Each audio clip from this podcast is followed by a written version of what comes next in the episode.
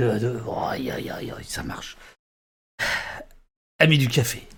Amis de, la Bretagne, je, reviens de, 8 jours euh, en Bretagne absolument incroyable. Euh, amis de l'autodéfense numérique, amis de la quadrature du net, vous êtes les bienvenus. Amis du café, amis de la police aussi. Il est euh, bientôt euh, 18h30. Nos amis Axe et Nono de la quadrature du net sont déjà fin prêts. Euh, Nono a même accès au, chat, ce qui veut dire qu'il va pouvoir, euh, a priori, dans 9 minutes, euh, avoir la possibilité de, hum, poster directement dans le chat des liens bah, de différents outils, etc. J'espère que, j'espère que vous allez bien. Merci à tous ceux qui, qui sont en train de, de- s'abonner. C'est super de démarrer comme ça. Le diable n'est pas sorti de la grotte. Euh, Je vois allusion à un tweet que j'ai pu faire. La grotte du diable à Welgot. Euh, mais euh, bah, c'était là où on a fait le, dernier live avec euh, Farid et Makan. J'espère que j'espère que vous allez regarder le replay parce qu'on n'était pas très nombreux. C'était le 11 novembre, nanani nananer. Mais je crois que c'était une très très chouette émission. Euh, plutôt chargée, plutôt chargée, puisque Farid a perdu son frère dans une opération de police. Et Makan, qui lui a été blessé, hum, sa mère a perdu euh, euh, un œil, enfin la vue, et son frère a perdu une partie de, de, de l'ouïe suite à une opération de police. Et les deux écrivent, les deux, pour survivre aux violences policières, euh, ont pris la plume. Et euh, c'était une très très chouette émission. Je vous, propose de vraiment d'aller la, re-regarder euh, si vous l'avez, enfin de la regarder si vous l'avez, pas vu. Euh, euh, faut voir le replay. J'ai pas pu encore, Pierre? Oui, oui, absolument. Je pense qu'on en fera aussi une version blast, mais pas tout de suite, tout de suite. Je vous rappelle qu'une fois par semaine, au poste est remontée par Eurial la modo euh, que le stream français nous envie. Il faut être très très clair là-dessus. Euh, mais euh, d'abord, il y aura Street Press et ensuite il y aura, il Makan et, Farid. À propos de, Street Press, peut-être que vous avez entendu ou lu des choses les concernant. Alors attendez, je cherche, je cherche mon petit, mon petit Firefox. Voilà, il est là. Soutien indéfectible, évidemment, évidemment, à euh, Mathieu Mollard, euh, qui était avec nous il y a quelques jours euh, au poste avec euh, son équipe de, de- de Street Press. Et Mathieu, euh, comme Tahabouaf, comme Jean-Luc Mélenchon, comme Daniel Obono, font l'objet de menaces de mort euh, d'un groupe, d'un groupe néo-nazi. Et bien, bien évidemment, on leur apporte tout notre, tout notre soutien, tout notre amour. Bonsoir euh, Maxel, Euh, Max, pardon. Euh, bonsoir mes anges. Bonsoir la patrouille, bonsoir Sentier Battant. Je vois je vois qu'il y a du monde là ce soir. Super, super, super. Je vois que vous arrivez, vous arrivez les uns après les autres pour l'atelier d'autodéfense numérique qu'on va faire avec la quadrature du net. Euh, voilà, N07070, c'est Nono de la quadrature du net. Donc ça y est, il a accès au chat. Vous, vous savez comment on est, nous, ici. Il faut quand même que les gens euh, ils suivent la chaîne depuis au moins 10 minutes avant de pouvoir s'exprimer, afin d'éviter ce genre de saloperie, là, les, les néo-nazis. Euh, voilà, donc un grand, grand soutien, évidemment, à Mathieu, à Taha euh, et aux autres. Euh, à propos de, soutien, je vous donne des nouvelles du site euh, euh, que j'ai confectionné avec l'association des amis de Maurice Rachfus. Aujourd'hui, c'est parti. Vous pouvez, si vous avez envie, de rejoindre l'association des amis de Maurice Rachfus, dont on a déjà euh, parlé ici. Euh, voilà, il y a la page maintenant sur le site. Euh, les amis de Maurice Rachfus, c'est une association qui est née il y a quelques semaines, quelques mois et qui va essayer de soutenir les gens qui observent la, les questions de police. Merci Kaof, quatrième mois, quatrième mois d'abonnement, c'est super. Bonsoir Valeur Anarchiste. Bonsoir, euh, bonsoir absolument euh, tout le monde. Euh, qu'est-ce que je peux vous raconter? Bah, Je peux quand même vous raconter ça. ça, c'était quand même un, moment assez rigolo. le gars à droite, bon, bah, vous le reconnaissez. le gars à gauche, peut-être, peut-être que vous le reconnaissez. Olivier, notre modo, modo techno, qui n'est pas là ce soir, car il fait des cours de guitare, figurez-vous. on s'est rencontrés, voilà, à Questembert, c'était avant-hier. Petite photo euh, souvenir, euh, Olivier est à gauche, donc au milieu l'affiche d'un petit film, et c'était euh, l'avant-dernière date de la, de soirée, donc je voulais, je voulais quand même saluer, je voulais absolument saluer Olivier, Olivier qui n'est pas là donc ce soir, mais Urial que je salue bien sûr, Jessie que je salue bien sûr, et Robin que je salue bien entendu. Euh, sont euh, tous les trois dans le, dans le chat. Qu'est-ce que j'ai à vous montrer d'autre ou à vous dire euh, d'autre? Attendez, juste une petite chose, c'est quoi ce, ce, petit, ce petit tweet là Je ne sais même plus. ah oui, oui, oui. Bon, voilà. Donc aujourd'hui, les chasseurs. en tout cas, l'un d'entre eux, le, le président de la principale association de chasseurs, le dénommé euh, Willy Sharen eh bien, euh, a dit au journal du dimanche Nous avons un rôle à jouer en matière de police de proximité. Et euh, j'ai tweeté ceci hein, pour rappeler que ça ne vient pas de nulle part, cette histoire-là. Euh, bien sûr, les chasseurs n'étaient pas dans le continuum sécuritaire. Hein. il y avait les gardes champêtres, euh, c'est pas exactement pareil. Euh, mais voilà, à force de jouer avec la question du continuum sécuritaire, de, la continuité sécuritaire privée, publique, police, vigile, entreprise de sécurité, garde champêtre, contrôleur euh, RATP, contrôleur SNCF, contrôleur de, de train, de bus. Bah, aujourd'hui, on a, aussi les, chasseurs euh, qui, euh, qui arrivent. donc voilà, c'était, simplement pour dire qu'on n'était pas, pas, loin. Oui, oui, le, la loi, le, continuum sécuritaire, en fait, Nono, c'est le premier nom que portait la loi sécurité globale euh, donc c'est cette idée-là, l'idée que euh, les services de police peuvent éventuellement euh, s'appuyer sur d'autres services. Alors d'abord police nationale avec la police municipale, mais aussi les, les, vigiles, etc. Voilà. Donc c'était c'était ça et je crois que j'ai un quatrième petit truc à vous dire. Allez faire des clics, c'est con, c'est à dire, mais allez allez allez si vous le si, si vous ne l'avez pas vu, vous n'avez pas vu le haut poste complet avec Kevin Jackson et Nicolas Otero sur le, leur fantastique bande dessinée La Cellule. Euh, enquête sur euh, les attentats de 2015, et eh bien justement, je vous parlais tout à l'heure des, remontages par Eurial. Ça, c'est le dernier en date. C'est euh, donc le haut poste du dimanche sur Blast. N'hésitez pas à aller le, voir. Des clics et des commentaires, absolument des commentaires, puisque c'est les commentaires qui affolent YouTube. Donc n'hésitez pas à dire un petit mot pour les commentaires. Ce sera super. Euh, je pense qu'on va pas tarder à passer à ce pourquoi vous êtes là, les amis. Moi, je, vous, vous cache pas, je, suis mort après cette tournée bretonne. Pourtant, assez peu d'alcool finalement. Euh, il y, a, même eu un soir, il a fallu en réclamer. Hein. la Bretagne, c'est plus ce que c'était. Non, c'était super. Voilà, avec euh, avec un dernier. merci, valeur anarchiste. avec un un débat hier, c'était le dernier à Belle-Île-en-Mer, c'est quand même quelque chose. Ça faisait 20 ans que j'étais pas allé là-bas. Et euh, comme je l'ai raconté à West France, la, seule et dernière fois où j'étais allé à, Belle-Île, il y a 20 ans, ça m'est revenu, dites donc, j'avais, euh, j'avais un projet d'ouvrir un, cybercafé. à l'époque, ça existait. Euh, j'ai jamais fait ça et je suis allé un peu plus à l'ouest.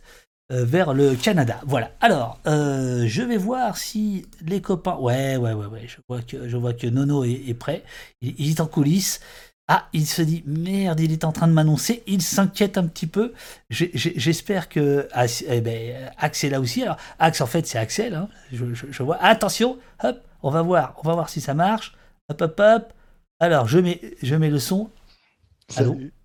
Salut, salut tout le monde. Salut tout le monde. Et, alors moi je t'entends. Est-ce que vous venez d'entendre Axel? Axe. Les amis, oui. Coucou Axe, bonsoir Axe. Vous, l'entendez? Vous, l'entendez? Vous l'entendez? Il avait des, gros sons nickel. Oui, parfait, génial. Bon, alors maintenant nous allons faire un, test avec euh, Nono. Son, ok. Allô, Nono. Alors Nono, si le son est pas bon. Normalement, vous devriez m'entendre. On, t'entend très bien. Moi, je t'entends très bien. Est-ce que vous entendez euh, Nono? Est-ce que tout va bien? Il vaudrait mieux parce que. Pour dire. Euh, ouais. Je sais pas. Est-ce que je vous, euh, je vous écoute depuis le Twitch ou depuis. Non, vas-y, je vais faire ça. Ah non, alors, alors ça, ça me plaît. Vous vous rendez compte, les amis Celui qui vient de me poser cette question technique, c'est le responsable euh, technique de la quadrature du net. C'est-à-dire que normalement, c'est un champion, hein, et le mec, il sait même pas que Twitch diffuse avec décalage. Non, euh, non, si, si, tu veux bien, le mieux. bizarre. Hein. Sur PeerTube, ça marche mieux. Sur PeerTube, ça marche. Ah, ça y est, c'est parti. Euh, c'est mieux, euh, c'est mieux que on se parle via Zoom parce que là on sera voilà. Et ensuite en fait la retransmission euh, par Twitch prend 10 secondes. Donc il y a 10 secondes de décalage avec euh, Twitch. Mais par contre je vois que vous avez euh, le, le, chat sous les yeux. Donc évidemment ce soir plus que jamais l'idée c'est de c'est de répondre au c'est de répondre au chat quoi. Voilà. Donc si j'ai bien compris on est bon très bon son de Nono etc et alors vous savez quoi? Depuis que j'ai commandé le PC j'ai l'impression que le, le Mac marche très très bien. on a plus de dépenses pour rien. Ce soir, c'est nickel. Bon, bref. Euh, bah, d'abord, messieurs, merci beaucoup. Alors, euh, durant la discussion, il va se passer plusieurs choses. Euh, notamment, ah, alors, Robin me dit, le chat, lui, est instantané. Sauf celui sur la vidéo. D'accord. Euh, Dave a pris du galon technique. Ah bah tiens, tu m'étonnes. Et eh, les amis, je vous rappellerai quand même toujours, j'ai fait 4 ans de Linux. Hein Alors, hein, je suis pas si euh, neuneux que ça. Pas mal. Pas, mal. Hein. j'ai notamment arrêté à cause d'un logiciel que j'adore qui s'appelle Scrivener qui ne qui fonctionne vraiment pas sous Linux. Bon, les amis, ne, démarrons pas là-dessus. On va pas rentrer dedans, c'était Parce que là, c'est la blague inévitable, mais en fait non. Bah oui, c'est ça. Alors, je, je, on voit l'ambiance. On, voit l'ambiance. Donc, euh, je, voulais dire, pendant l'émission, il y a un pad dans lequel chacun peut euh, aller mettre euh, son, son, grain de sel. le pad, tu voudrais, tu voudrais quoi en fait exactement, Nono? Nono, donc, qui est responsable technique de la Quadrature du Net, et Axe, qui est membre clandestin de la Quadrature du Net. L'un est salarié, l'autre est bénévole. C'est bien ça? C'est ça. Alors, euh, du coup, pour l'idée du pad, euh, donc je sais pas si euh, les gens connaissent. En gros, l'idée c'est un endroit où on peut écrire de façon collaborative. Donc, c'est un peu comme un chat, c'est un, document. En gros, si vous avez déjà utilisé des Google Docs pour ne citer que, c'est dans le même principe. Et du coup, l'idée c'est au cours de la soirée, si jamais on a des liens à poster, des trucs qu'on a envie de garder un peu, parce que du coup le chat défile et tout, le, le, pad lui va rester. Il y a une sauvegarde automatique, donc vous pouvez vous connecter dessus, poster vos liens. Ça permet de faire un peu euh, voilà, un compte rendu en, direct de ce qui est en train de se passer. Voilà, je, le mets là à l'écran. Euh, de temps en temps, j'y retournerai. Euh, donc, alors, Uriel, je, bah, je, vais peut-être mettre le, pad, le, lien vers le, vers le pad. Ah, mais non, je peux, moi, je peux pas. ici, ça marche Ouais, voilà. Ok. Alors, on, s'était dit, on s'était dit, Nono, qu'on allait démarrer par quand même un, une sorte de, d'état des lieux, c'est-à-dire pourquoi parler d'autodéfense numérique, pourquoi utiliser un, mot pareil qui n'est pas, innocent, qui n'est pas anodin, euh, où est-ce qu'on en est aujourd'hui de, de, ces questions-là? Alors, où est-ce qu'on en est aujourd'hui? C'est une, grande question. Je pense que je vais commencer par euh, qu'est-ce que c'est l'autodéfense numérique? Euh, Bon, alors du coup, déjà, il y a le mot autodéfense qui renvoie clairement à une situation de conflit. Euh, la question, c'est où est le conflit? Eh Il est dans l'espace numérique, donc on parle euh, de tout ce qui est ordinateur, de tout ce qui est smartphone, mais numérique, en fait, avec le temps, euh, surtout dernièrement, ça englobe en fait une part de plus en plus grande de notre société. Donc ça peut être par exemple notre connexion au réseau électrique qui passe à travers des compteurs connectés, ça peut être notre utilisation, je sais pas, de, par exemple les chômeurs quand ils sont chez Pôle Emploi, on va en parler prochainement avec la quadrature, mais il y a cette obligation de connexion numérique. il y a la surveillance à travers la vidéo, il y a la surveillance à travers les drones, etc. Donc voilà, petit à petit, le, numérique prend une part de plus en plus grande. Et le problème, c'est quand ce numérique il est utilisé en fait à notre rencontre. Donc nous, nous c'est en, tant que citoyen, en tant que peuple, en tant que, personne de tous les jours. comment est-ce qu'il est utilisé pour nous surveiller, pour nous restreindre, pour nous empêcher de bouger, pour nous empêcher d'avoir accès à du savoir. Donc voilà. La question, c'est quels quelles sont les techniques en fait qu'on va mettre en place pour un avoir euh, le contrôle sur euh, les outils qu'on utilise, euh, deux pouvoir modifier si on a besoin ces outils pour qu'ils nous rendent service. Donc ça peut être typiquement du détournement, ça peut être du sabotage, ça peut être de la réutilisation, du recyclage, ce qu'on veut. voilà. Et, donc du coup, ça, ça, peut aussi être plus dans la vie de tous les jours en fait, pas forcément qu'on considère la vie de tous les jours comme un combat quoi, mais voilà, de savoir comment est-ce on utilise les outils, comment est-ce qu'on les utilise bien, comment est-ce qu'on peut éviter de, se faire euh, plus surveiller qu'il ne le faut ou qu'il ne le faudrait euh, à travers ces outils. Et puis euh, après, il y a toute la question, bah, toi du coup, Dave, tu es, journaliste, donc j'imagine que tu, vois un peu les aspects de, de, surveillance, de protection des sources, des trucs comme ça. Je pense qu'on aura peut-être l'occasion d'en parler aussi un moment. Narigam te demande, est-ce que la nouvelle carte d'identité avec la puce est concernée par le numérique? Euh, ouais, mais en fait, même la, même la carte d'identité euh, aujourd'hui, c'est, c'est-à-dire euh, comme, le, comme le QR code qu'on a pour le pass sanitaire, c'est un objet physique qui contient pas de numérique aujourd'hui. Euh, donc du coup, dans la prochaine version de la carte d'identité, euh, il y aura une puce qui contiendra des informations. Mais en fait, ça, fait quand même partie de la numérisation de la société dans le sens où aujourd'hui, la police peut utiliser une carte d'identité euh, pour checker les informations qu'il y a dessus à travers un smartphone. Enfin, je veux dire, il n'y a, pas de, c'est pas juste est-ce qu'il y a du silicium dedans et de l'électricité ou pas. le numérique, c'est vraiment, enfin, c'est l'information sous la forme numérique. Donc ça peut être voilà un QR code, ça peut être un code barre. C'est assez vaste en fait. Et on, verra peut-être au cours de la, discussion comment est-ce qu'on peut détourner ces, outils, comment est-ce qu'on peut les utiliser de manière un peu différente que ce à quoi on est habitué aujourd'hui. Axe, n'hésite pas, hein, tu connais la dure loi de Zoom, c'est celui qui parle qui apparaît à l'écran ou même qui, crachote dans son micro. Hein. le, moindre bruit te fait te, rend prioritaire. au premier plan. Si, tu veux, euh, si tu, enfin voilà, si tu veux ajouter quelque chose à ce que vient de dire euh, Nono, par exemple. écoute, ouais, merci, merci. Euh, non, dans l'ensemble, je suis d'accord avec ce que dit Nono. le truc, le truc qui est vraiment intéressant, en fait, c'est le processus de numérisation. C'est que il est d'un côté évident.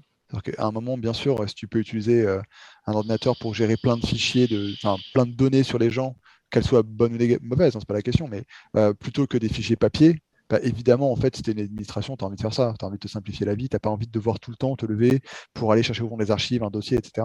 Donc ce, processus de numérisation, dans le monde actuel, il est, visible à plein d'endroits et il est invisible à plein d'endroits.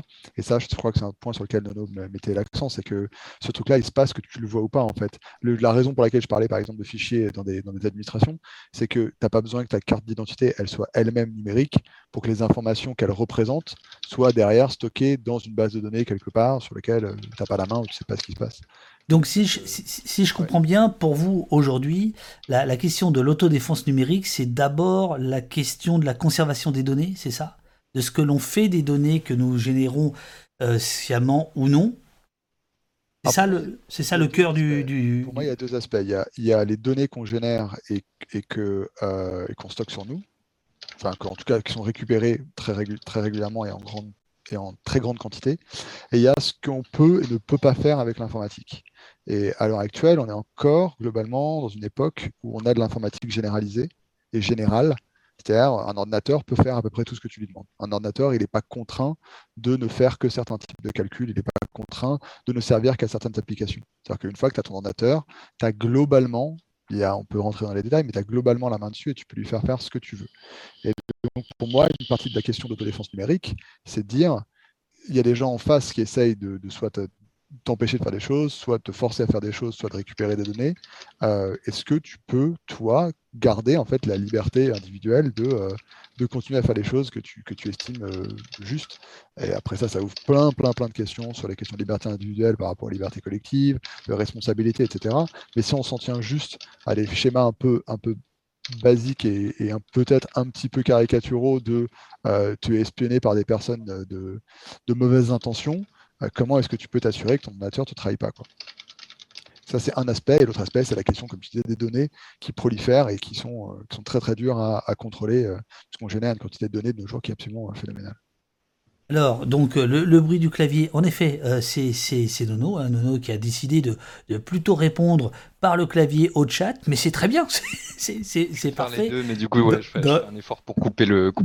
non, bah, oh, tu sais, ici c'est le strip punk, il n'y a aucun souci, tu peux taper sur le clavier. C'est Uriel simplement qui, dans un souci, si tu veux, de, de transparence, explique d'où vient ce bruit du clavier, euh, qui, qui, est toujours enchanteur. Hein, tac, tac, tac, tac, tac, tac. c'est à l'ancienne. Hein. À l'ancienne, on aime ça, on, on aime ça. Alors, euh, juste avant de démarrer dans cette espèce d'atelier pratique, euh, j'aimerais quand même vous poser une question à tous les deux. C'est-à-dire que euh, quand, vous, euh, quand vous décrivez l'état des lieux, on se rend compte que il, est, il est pire qu'il y a, allez, disons, un an, et sans doute moins grave que ce qu'il pourra être dans un an ou deux. Ce que je veux dire par là, c'est est-ce que, est-ce que il, il, est encore utile d'essayer de s'auto-défendre ou est-ce qu'on a perdu cette bataille? La réponse est oui, c'est utile. Enfin, de toute façon, parce que c'est pas binaire. C'est pas juste soit tu es protégé, soit tu l'es pas. C'est toujours un spectre. Donc en fait, c'est avoir à l'esprit euh, les risques auxquels tu fais face et ce qu'on va appeler, euh, on en parlera plus tard, ce qu'on appelle un modèle de menace. Et, euh, et en fonction de ça, choisir des actions que tu peux mener en ayant conscience de leur pertinence, de, de ce qu'elle t'empêche de faire, mais de ce qu'elle te ce qu'elle protège, etc.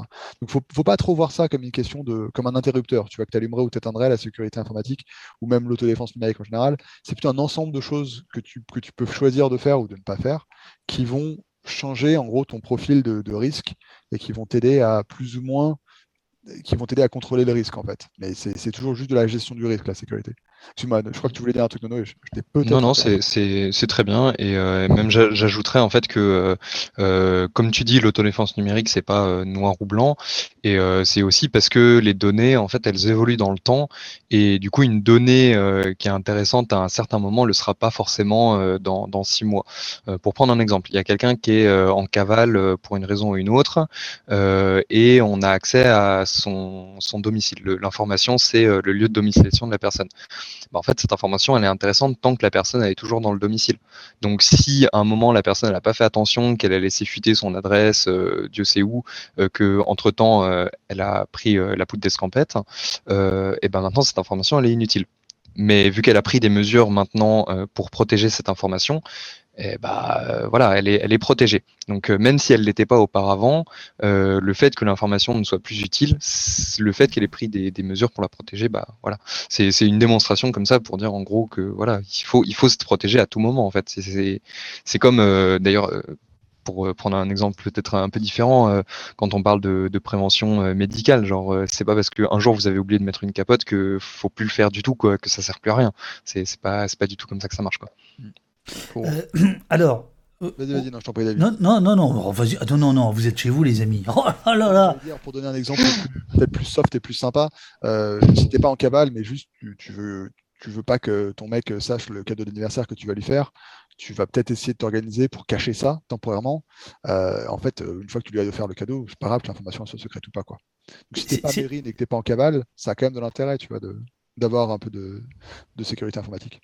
Alors, ici, il n'y a que des gens bien qui n'ont rien à cacher, mais de temps en temps, voilà, ils veulent faire un cadeau à leur dulciné, hein, et donc ils veulent cacher ça, hein, parce que ici, il n'y a que des gens généreux, n'est-ce pas? Euh, Alors, on commence par quoi? En fait, on commence par quoi? Qu'est-ce qui... Tu parlais de spectre de menace Comment je, je, sais pas, je sais pas. Ouais, peut-être on peut commencer par une euh, présentation. Euh, il y, a un truc sur lequel on avait fait, quand on avait discuté un petit peu avant, on avait mis le doigt sur un point qui me semblait super important, et euh, c'était la, différence en fait entre la surveillance ciblée et la surveillance de masse. Oui. Oui, c'est bien. Mais j'allais vous poser une question. Mais je voulais un peu rentrer dans, des, dans, du, dans du concret, mais on peut, on peut, on peut continuer là-dessus. Mais j'allais euh, prolonger la question. Euh, quand on parle de menaces, est-ce qu'on parle de menaces d'entreprises privées euh, ou de, surveillance d'État Voilà. Est-ce que, est -ce que ce sont deux sortes de menaces d'égale de, d'égale force? Est-ce qu'on est qu'on s'en prémunit de la même manière ou pas? Voilà. Non, euh, très mauvaise question, j'ai l'impression. Là. très bonne question, je crois que c'est juste tous les deux, on est en train de se demander qui va en premier. Euh, ouais, voilà, vas-y. Je me lance. Non, non, mais en gros, toute la question, c'est vraiment. C'est, que la, première question qu'il faut se poser, un, le premier truc qu'il faut se rappeler, c'est donc que c'est pas binaire, c'est pas juste genre magiquement je suis protégé ou oulala, je ne suis pas protégé, je suis tout nu.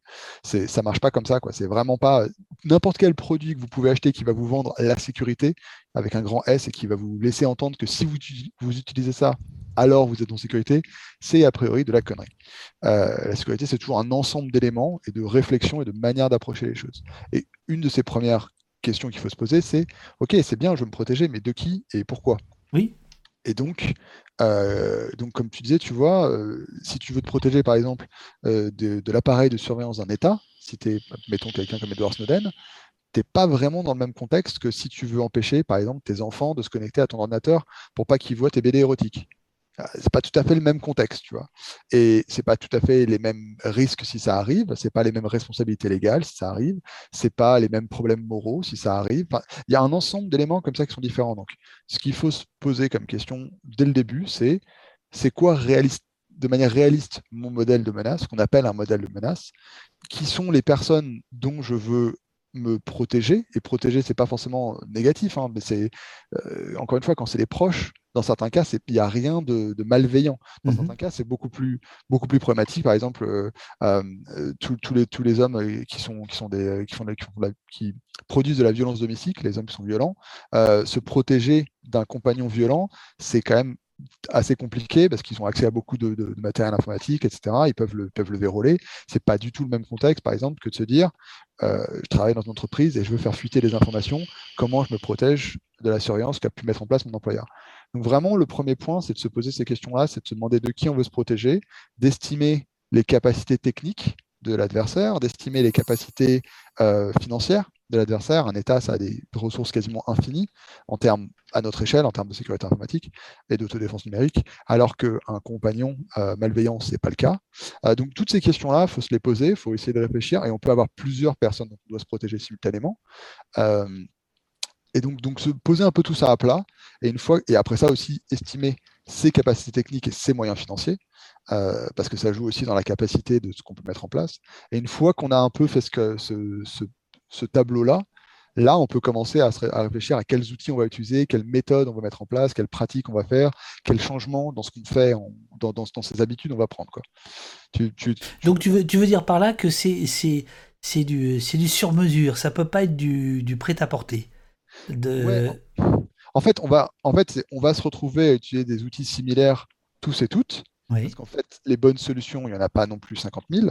Mais par contre, et la manière dont on va les utiliser et les raisons pour lesquelles on va les utiliser qui vont colorer la manière dont on va les utiliser euh, vont changer. Et, un autre exemple, typiquement, tu vois, il y a des contextes dans lesquels tu as beaucoup plus intérêt à ne pas chiffrer tes informations, peut-être, pour ne pas attirer l'attention, et pour passer dans le lot avec tout le monde, tu vas être, discret et t'invisibiliser dans la masse, parce qu'en fait, sortir de la masse est beaucoup plus risqué pour toi, dans certains pays, euh, dans certains pays où il y a des dictatures, sortir du lot, ça peut être beaucoup plus dangereux en fait. Alors j'ai un exemple. J'ai un exemple. en tout cas. Euh, judiciaire, on va dire, euh, où, j'ai pu voir dans une instruction que quelqu'un avait été repéré parce que de temps en temps, il coupait son téléphone il se rendait régulièrement dans une rue, il coupait son téléphone pendant une heure, il le rallumait, et donc là, euh, ça, effectivement, ça a aiguisé la curiosité des, des, policiers qui, s'intéressaient à cette personne en disant mais pourquoi à chaque fois qu'il va là, il coupe? Et donc, euh, c'était des rendez-vous euh, qui, par ailleurs, vont intéresser les... donc, en, effet, il aurait peut-être mieux valu pour cette personne qu'elle laisse son téléphone euh, en mode normal plutôt que de. Je sais pas si c'était mode avion ou, non, je, crois que c'était éteint. Hein. C'est comme le, moi l'exemple que je connaissais, mais le tien est pire, mais c'est euh, si euh, tu vas, si tout le monde éteint son téléphone avant d'arriver à la manif, bah en fait, tu as des traces qui montrent je vais à la manif, je vais à la manif, je vais à la manif, oh, je disparais. Et après ça, deux heures après, je reviens de la manif, je reviens à la manif, je reviens à la manif. Et en fait, c'est assez trivial de voir que bon, bah en fait, tous ces gens-là, ils sont à même endroit, leur signal a disparu, et à la fin, il réapparaît, tu vois, tous quand ils arrivent dans le métro, quoi. Et dans ces cas-là, tu as beaucoup plus intérêt à juste laisser ton téléphone chez toi, chez tes parents, chez un ami, parce qu'en fait, ton téléphone, une fois, que tu l'as pas sur mmh. toi, il ne dit plus rien de là où tu es, en fait. Alors, euh, une, bonne solution par rapport à ça, ça peut être de lancer le live Twitch euh, au poste sur son téléphone euh, pendant qu'on fait autre chose dehors, par exemple, pour générer du trafic et monter un profil avec les données. pour, voilà, Oui, ah, moi je regardais un live. Ah, au, poste, pour ça, c'est le meilleur endroit. Mhm. ah, les amis, restez connectés 24 heures sur 24. On, ne, demande pas les papiers à l'entrée. Voilà. alors, bon, alors, j'ai compris, c'est du sur-mesure, mais il y a quand même des outils similaires. Alors je sais, Nono, je vais le dire moi-même, jamais la quadrature du net ne va donner son label à un logiciel ou à une pratique en disant ça c'est tamponné, c'est du garantie, c'est du sur, euh, voilà, garantie sur facture, la quadrature du net. Disons, euh, on, peut donner des pistes, mais euh, voilà, il n'y a pas un saut la quadrature du net sur les différents outils dont vous allez nous parler. On est, bien d'accord. Il y a plein d'ordinateurs avec des stickers quadrature du net dessus, ça n'a rien à voir. Hein. C'est pas, pas les nôtres. non, mais tu es entièrement David. C'est tout à fait ça. C'est qu'en fait, nous, on, a déjà été abordé par des gens pour nous dire Ah, vous pouvez pas faire notre promo ou, dire à plein de gens que notre truc il est bien. Et on est là, bah écoutez, peut-être qu'il est bien, mais nous, on parlera pas des choses dont on ne sert pas de nous-mêmes et dont, on n'a pas fait l'expérience. Euh, ou alors des gens qu'on connaît bien ou d'autres activistes ont fait l'expérience et ont des bons retours. Quoi. Et en plus, il faut garder à l'esprit que euh, toutes les recommandations sont toujours basées à un moment dans le temps. C'est-à-dire qu'on peut découvrir une faille dans un logiciel euh, dans deux jours. on peut, peut-être des gens ont découvert une faille dans un logiciel dont on va parler hier et elle n'est pas encore révélée et puis les, situations évoluent, l'arrière-plan technologique évolue constamment, donc ça fait qu'on est constamment en train de se poser des questions et de faire évoluer les choses. Mais euh, on va vous parler d'outils. Hein. Moi, j'ai aucun problème à parler d'outils, hein, non, plus, mais, juste c'est ça. Hein. Il n'y a pas un, tampon avec un saut, euh, avec un saut avec un pi dessus pour dire la quadrature valide ce truc. Alors moi, on, s'était dit avec Nono que peut-être on pourrait euh, partager les choses par, par outil de, de, travail et de et de traçage.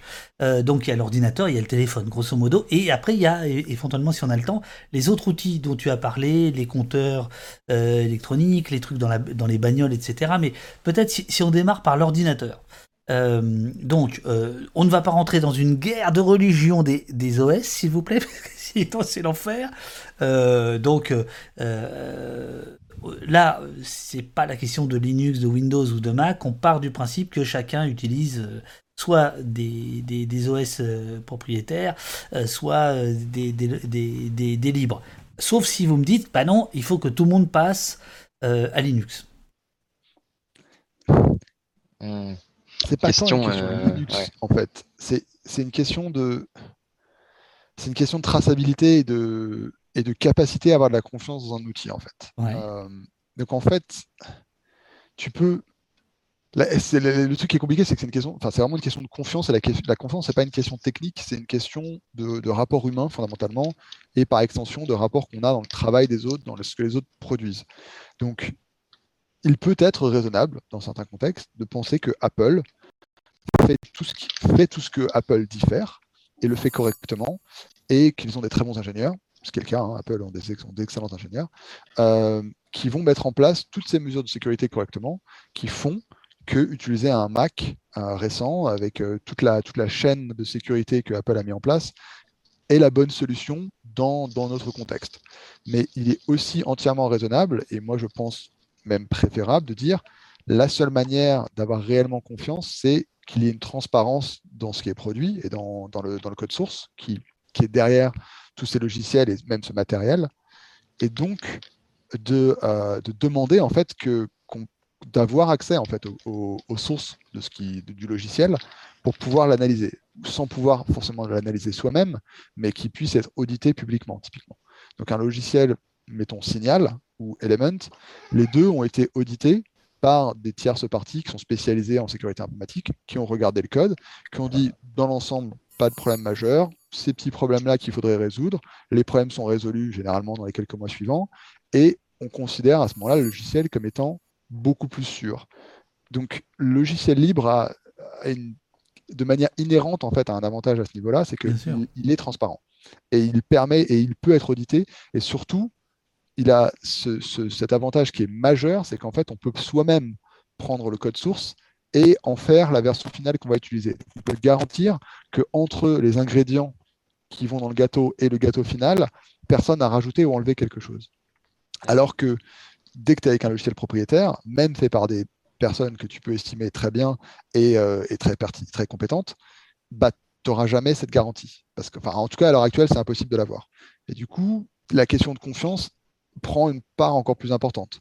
Euh, il faut, s'assurer, en gros, que, que la personne à qui tu fais confiance, bah, elle n'a elle elle, pas fait d'erreur ou elle ne te ment pas, en fait. Et c'est un peu ça, pour moi, le problème de, tout le logiciel propriétaire, c'est que même bien fait, bah, c'est comme un, c'est comme un, labo pharmaceutique qui te dirait ce, médicament il est génial, faites-nous confiance, il marche trop bien. Est-ce qu'on peut voir les résultats euh, des expériences, euh, qui, des études qui montrent qu'il n'y a pas de problème? Non, ça c'est pas possible, mais par contre faites-nous confiance, il est très bien. Peut-être, c'est peut-être entièrement vrai, mais moi j'aurais tendance à me tourner vers le logiciel euh, qui me permet de voir les résultats des études en fait. Euh, si je, peux, euh, bah, juste ajouter aussi, euh, tout à l'heure, Axe, tu parlais de recette de gâteau. Un des intérêts majeurs du logiciel libre aussi, c'est que maintenant que tu as la recette du gâteau, en fait, tu peux enlever ou rajouter ce qui te plaît ou pas. donc c'est pour ça qu'on se retrouve avec aujourd'hui des, des, systèmes Linux qui sont spécialement conçus pour l'autodéfense numérique ou en tout cas pour protéger son, sa, sa, vie privée à un certain niveau. chose qui, a priori, n'est pas possible avec Windows, d'une part parce que c'est pas un logiciel libre et d'autre parce que Microsoft n'a pas l'intérêt, euh, ou que ce soit commercial hein, ou idéologique, de le faire. Il y, a dans le chat euh, MC Boy qui nous dit euh, le souci avec Visual Studio et Chrome, les deux sont disponibles en open source, mais on ne les télécharge pas directement, sortie d'usine, mais sur le site du constructeur. Mhm. Ouais, du coup, en fait, ça, c'est deux logiciels qui ont des bases qui sont open source. Donc le... Chromium. Ouais, Chromium pour Chrome et Visual Studio, le, code est, publié et, effectivement, je crois, sous licence open source. Mais, euh, mais la version que les gens téléchargent, elle est modifiée, il y a des choses qui sont rajoutées. Et c'est un assez bon exemple en fait d'une base libre sur laquelle on rajoute des choses. Et donc, il y a, des bouts propriétaires dans Chrome, typiquement de la télémétrie. Donc, c'est les trucs qui permettent de savoir combien de temps les gens passent dans le logiciel, quel, est l'email euh, qui est associé avec le logiciel pour eux, etc. Ton, compte. donc, Google, c'est un, Chrome, c'est un navigateur qui a été créé à la base pour mieux contrôler les utilisateurs. Donc, euh, évidemment, bah, il remonte des informations à Google. Et il euh, faut savoir aussi, juste pour. Euh, désolé, hein, je, te. Non, mais vas-y, non, au contraire. Moi, mon but, c'est que d'ici 10-15 euh, minutes, je vous, laisse, euh, je vous laisse tous les deux avec le chat. Hein. je vais faire à manger pour les enfants. donc. Vas-y, ça marche. vas-y, vas-y. N'oublie pas la, recette open source hein, pour tes gosses. Oui, c'est ça, c'est ça. Euh, pour Visual Studio et Chromium, il y a des versions du coup qui sont publiées par la communauté, basées sur les sources disponibles librement et qui donc sont que le processus en gros de A à Z, euh, de la source jusqu'à euh, jusqu'au logiciel que tu vas télécharger sur ton ordinateur, tout ça euh, transparent et ouvert. Euh, pour euh, s'appelle VS Codium et Ungoogled Chromium pour le deuxième. vous pouvez chercher si vous voulez. Mais voilà, tout ça pour dire qu'en gros, même si justement il y a des sources qui sont ouvertes, ça va pas forcément garantir que la distribution est bah, de confiance. Mais on peut toujours prendre ces sources pour ensuite mettre en place une chaîne de production qui, elle, soit de confiance et qui soit pas forcément la chaîne officielle. Alors ça, ça, on est quand même d'accord. C'est déjà, on est déjà dans un dans une démarche de, de, de, gens qui, qui, sont quand même euh, doués en, informatique, pour employer ce vieux terme que, même pas. Euh, un avis sur Brave. Alors là, à mon avis, ça va donner, ça va donner vite fait sur Brave, mais bon. Euh, ce que je veux dire, c'est que pour les gens qui nous écoutent, pas, pas, pas, les, pas, pas, pas les aficionados, pas les, pas les dingos du, du, du code, pour les autres. en gros, si je prends Firefox, je suis, je suis bien par rapport à un navigateur plutôt que Chrome ou autre. Euh, Alors, je à, quel, à, quel, moment quelqu'un peut se dire. Tu fais tes choix, quoi. Voilà, comment, tu fais tes choix, C'est très très dur. Parce qu'en fait, c'est ce qu'on.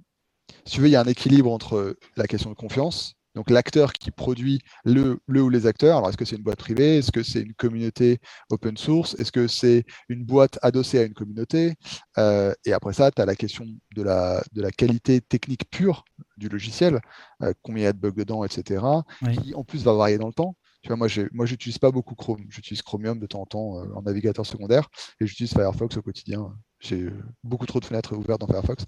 Euh, et, du coup, mon expérience de Chrome est assez limitée. Je disais l'autre jour que plein de gens commencent à se plaindre que le truc est devenu lourdingue, a plein de fonctions supplémentaires. Enfin, il a vraiment changé par rapport au début où c'était ah le navigateur rapide alors que tout le reste était un peu plus lent, etc.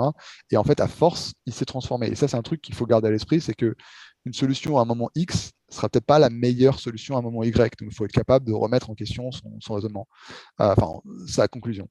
Euh, mais ce que tu disais est entièrement vrai. C'est très, très dur de choisir. Moi, moi, moi personnellement, ma conclusion, c'est j'utilise Firefox parce que Firefox est fait par Mozilla. Il y a des choses que Mozilla en fait qui sont critiquables, mais dans l'ensemble, ça reste le seul acteur qui fabrique un navigateur web qui ne soit pas à but lucratif. Donc déjà, ça change leur, leur, motivation et la manière dont ils vont euh, faire du logiciel. Ils ont évidemment besoin de faire de l'argent. Ils ont, toute la question du financement de Mozilla est une, question qui n'est pas évidente, mais au moins, les gens qui fabriquent Chrome, leur but, c'est de te vendre à des publicitaires. Alors, ce pas les, ingénieurs en eux-mêmes, c'est pas eux, hein, je veux dire, la boîte qui est derrière Chrome, son modèle économique, c'est de vendre ton attention à des publicitaires. Le modèle économique de Mozilla, c'est d'essayer de faire des dons, d'essayer de faire plein de choses, d'avoir un accord avec Google pour avoir de l'argent sur les, sur les recherches qu'ils envoient à Google, etc. Mais leur but, c'est pas de te vendre un publicitaire. Donc, rien que ça, c'est différent. Et alors, pour répondre à la personne qui demandait pour Brave, euh, moi, je trouve qu'il y a trop de trucs bizarres dans Brave pour avoir vraiment confiance. Quoi. Il y a, euh, il y a, enfin, il y, a, plein de petits trucs un peu chelous. Il y a la manière dont vous avez géré des rapports de bugs de sécurité à un moment. Il y a le fait qu'ils continuent à, à, faire des trucs un peu chelou avec les crypto-monnaies dedans sans que ce soit très clair. C'est relativement clair, mais je sais pas. Moi, ça, j'ai beaucoup de mal avec Brave. Je vois, vois pas trop d'intérêt en fait, alors qu'il y a Firefox qui, marche bien. Ouais, et puis euh, en fait le Brave du coup c'est juste euh, Chromium euh, qui a été repris sur lequel ils ont mis leur logo. Donc en fait si tu veux utiliser du Brave, en fait tu utilises du Chromium. ça sera exactement la même chose et en plus n'auras pas le, souci des crypto-monnaies dont tu parlais. Euh, et du coup, on parlait d'acteurs, de, confiance, etc. Euh, Brave, c'est une société publicitaire en fait. Hein. Oui, c'est ça, c'est ça. C'est ça. De, de, de, revenus que Google, sauf qu'au lieu de passer à travers une régie publicitaire, il passe à travers un système de crypto-monnaie, euh, ce qui n'est pas forcément mieux. Hein, et il me semble qu'au. ce qu'on sait des crypto-monnaies en ce moment. Il, me semble qu'au qu'au CA, au board de, de, Brève, il y a des gens pas très très fréquentables. À l'inverse de Ta Bouafs, qui vient d'arriver dans le chat, que je salue, surtout aujourd'hui. Bonjour Ta. Bah, bonjour Ta, soutiens Ta, soutiens Ta, bordel, ils nous font chier les nazis, putain, excusez-moi. courage, courage Ta, voilà, on, on t'embrasse très fort. Euh, alors Ta, à mon avis, il écoutera absolument rien sur les histoires d'espionnage. Il fait partie de ces gens qui en ont rien à faire je le vois se trimballer toujours avec son petit iPhone là. Euh, bon, lui, il s'en fout, quoi. Voilà. Euh, mais euh, Pierre, Pierre nous pose une, bonne question. Il nous dit bon, mais Chromium ou Firefox machin, est-ce que c'est pas vider l'océan avec une petite cuillère?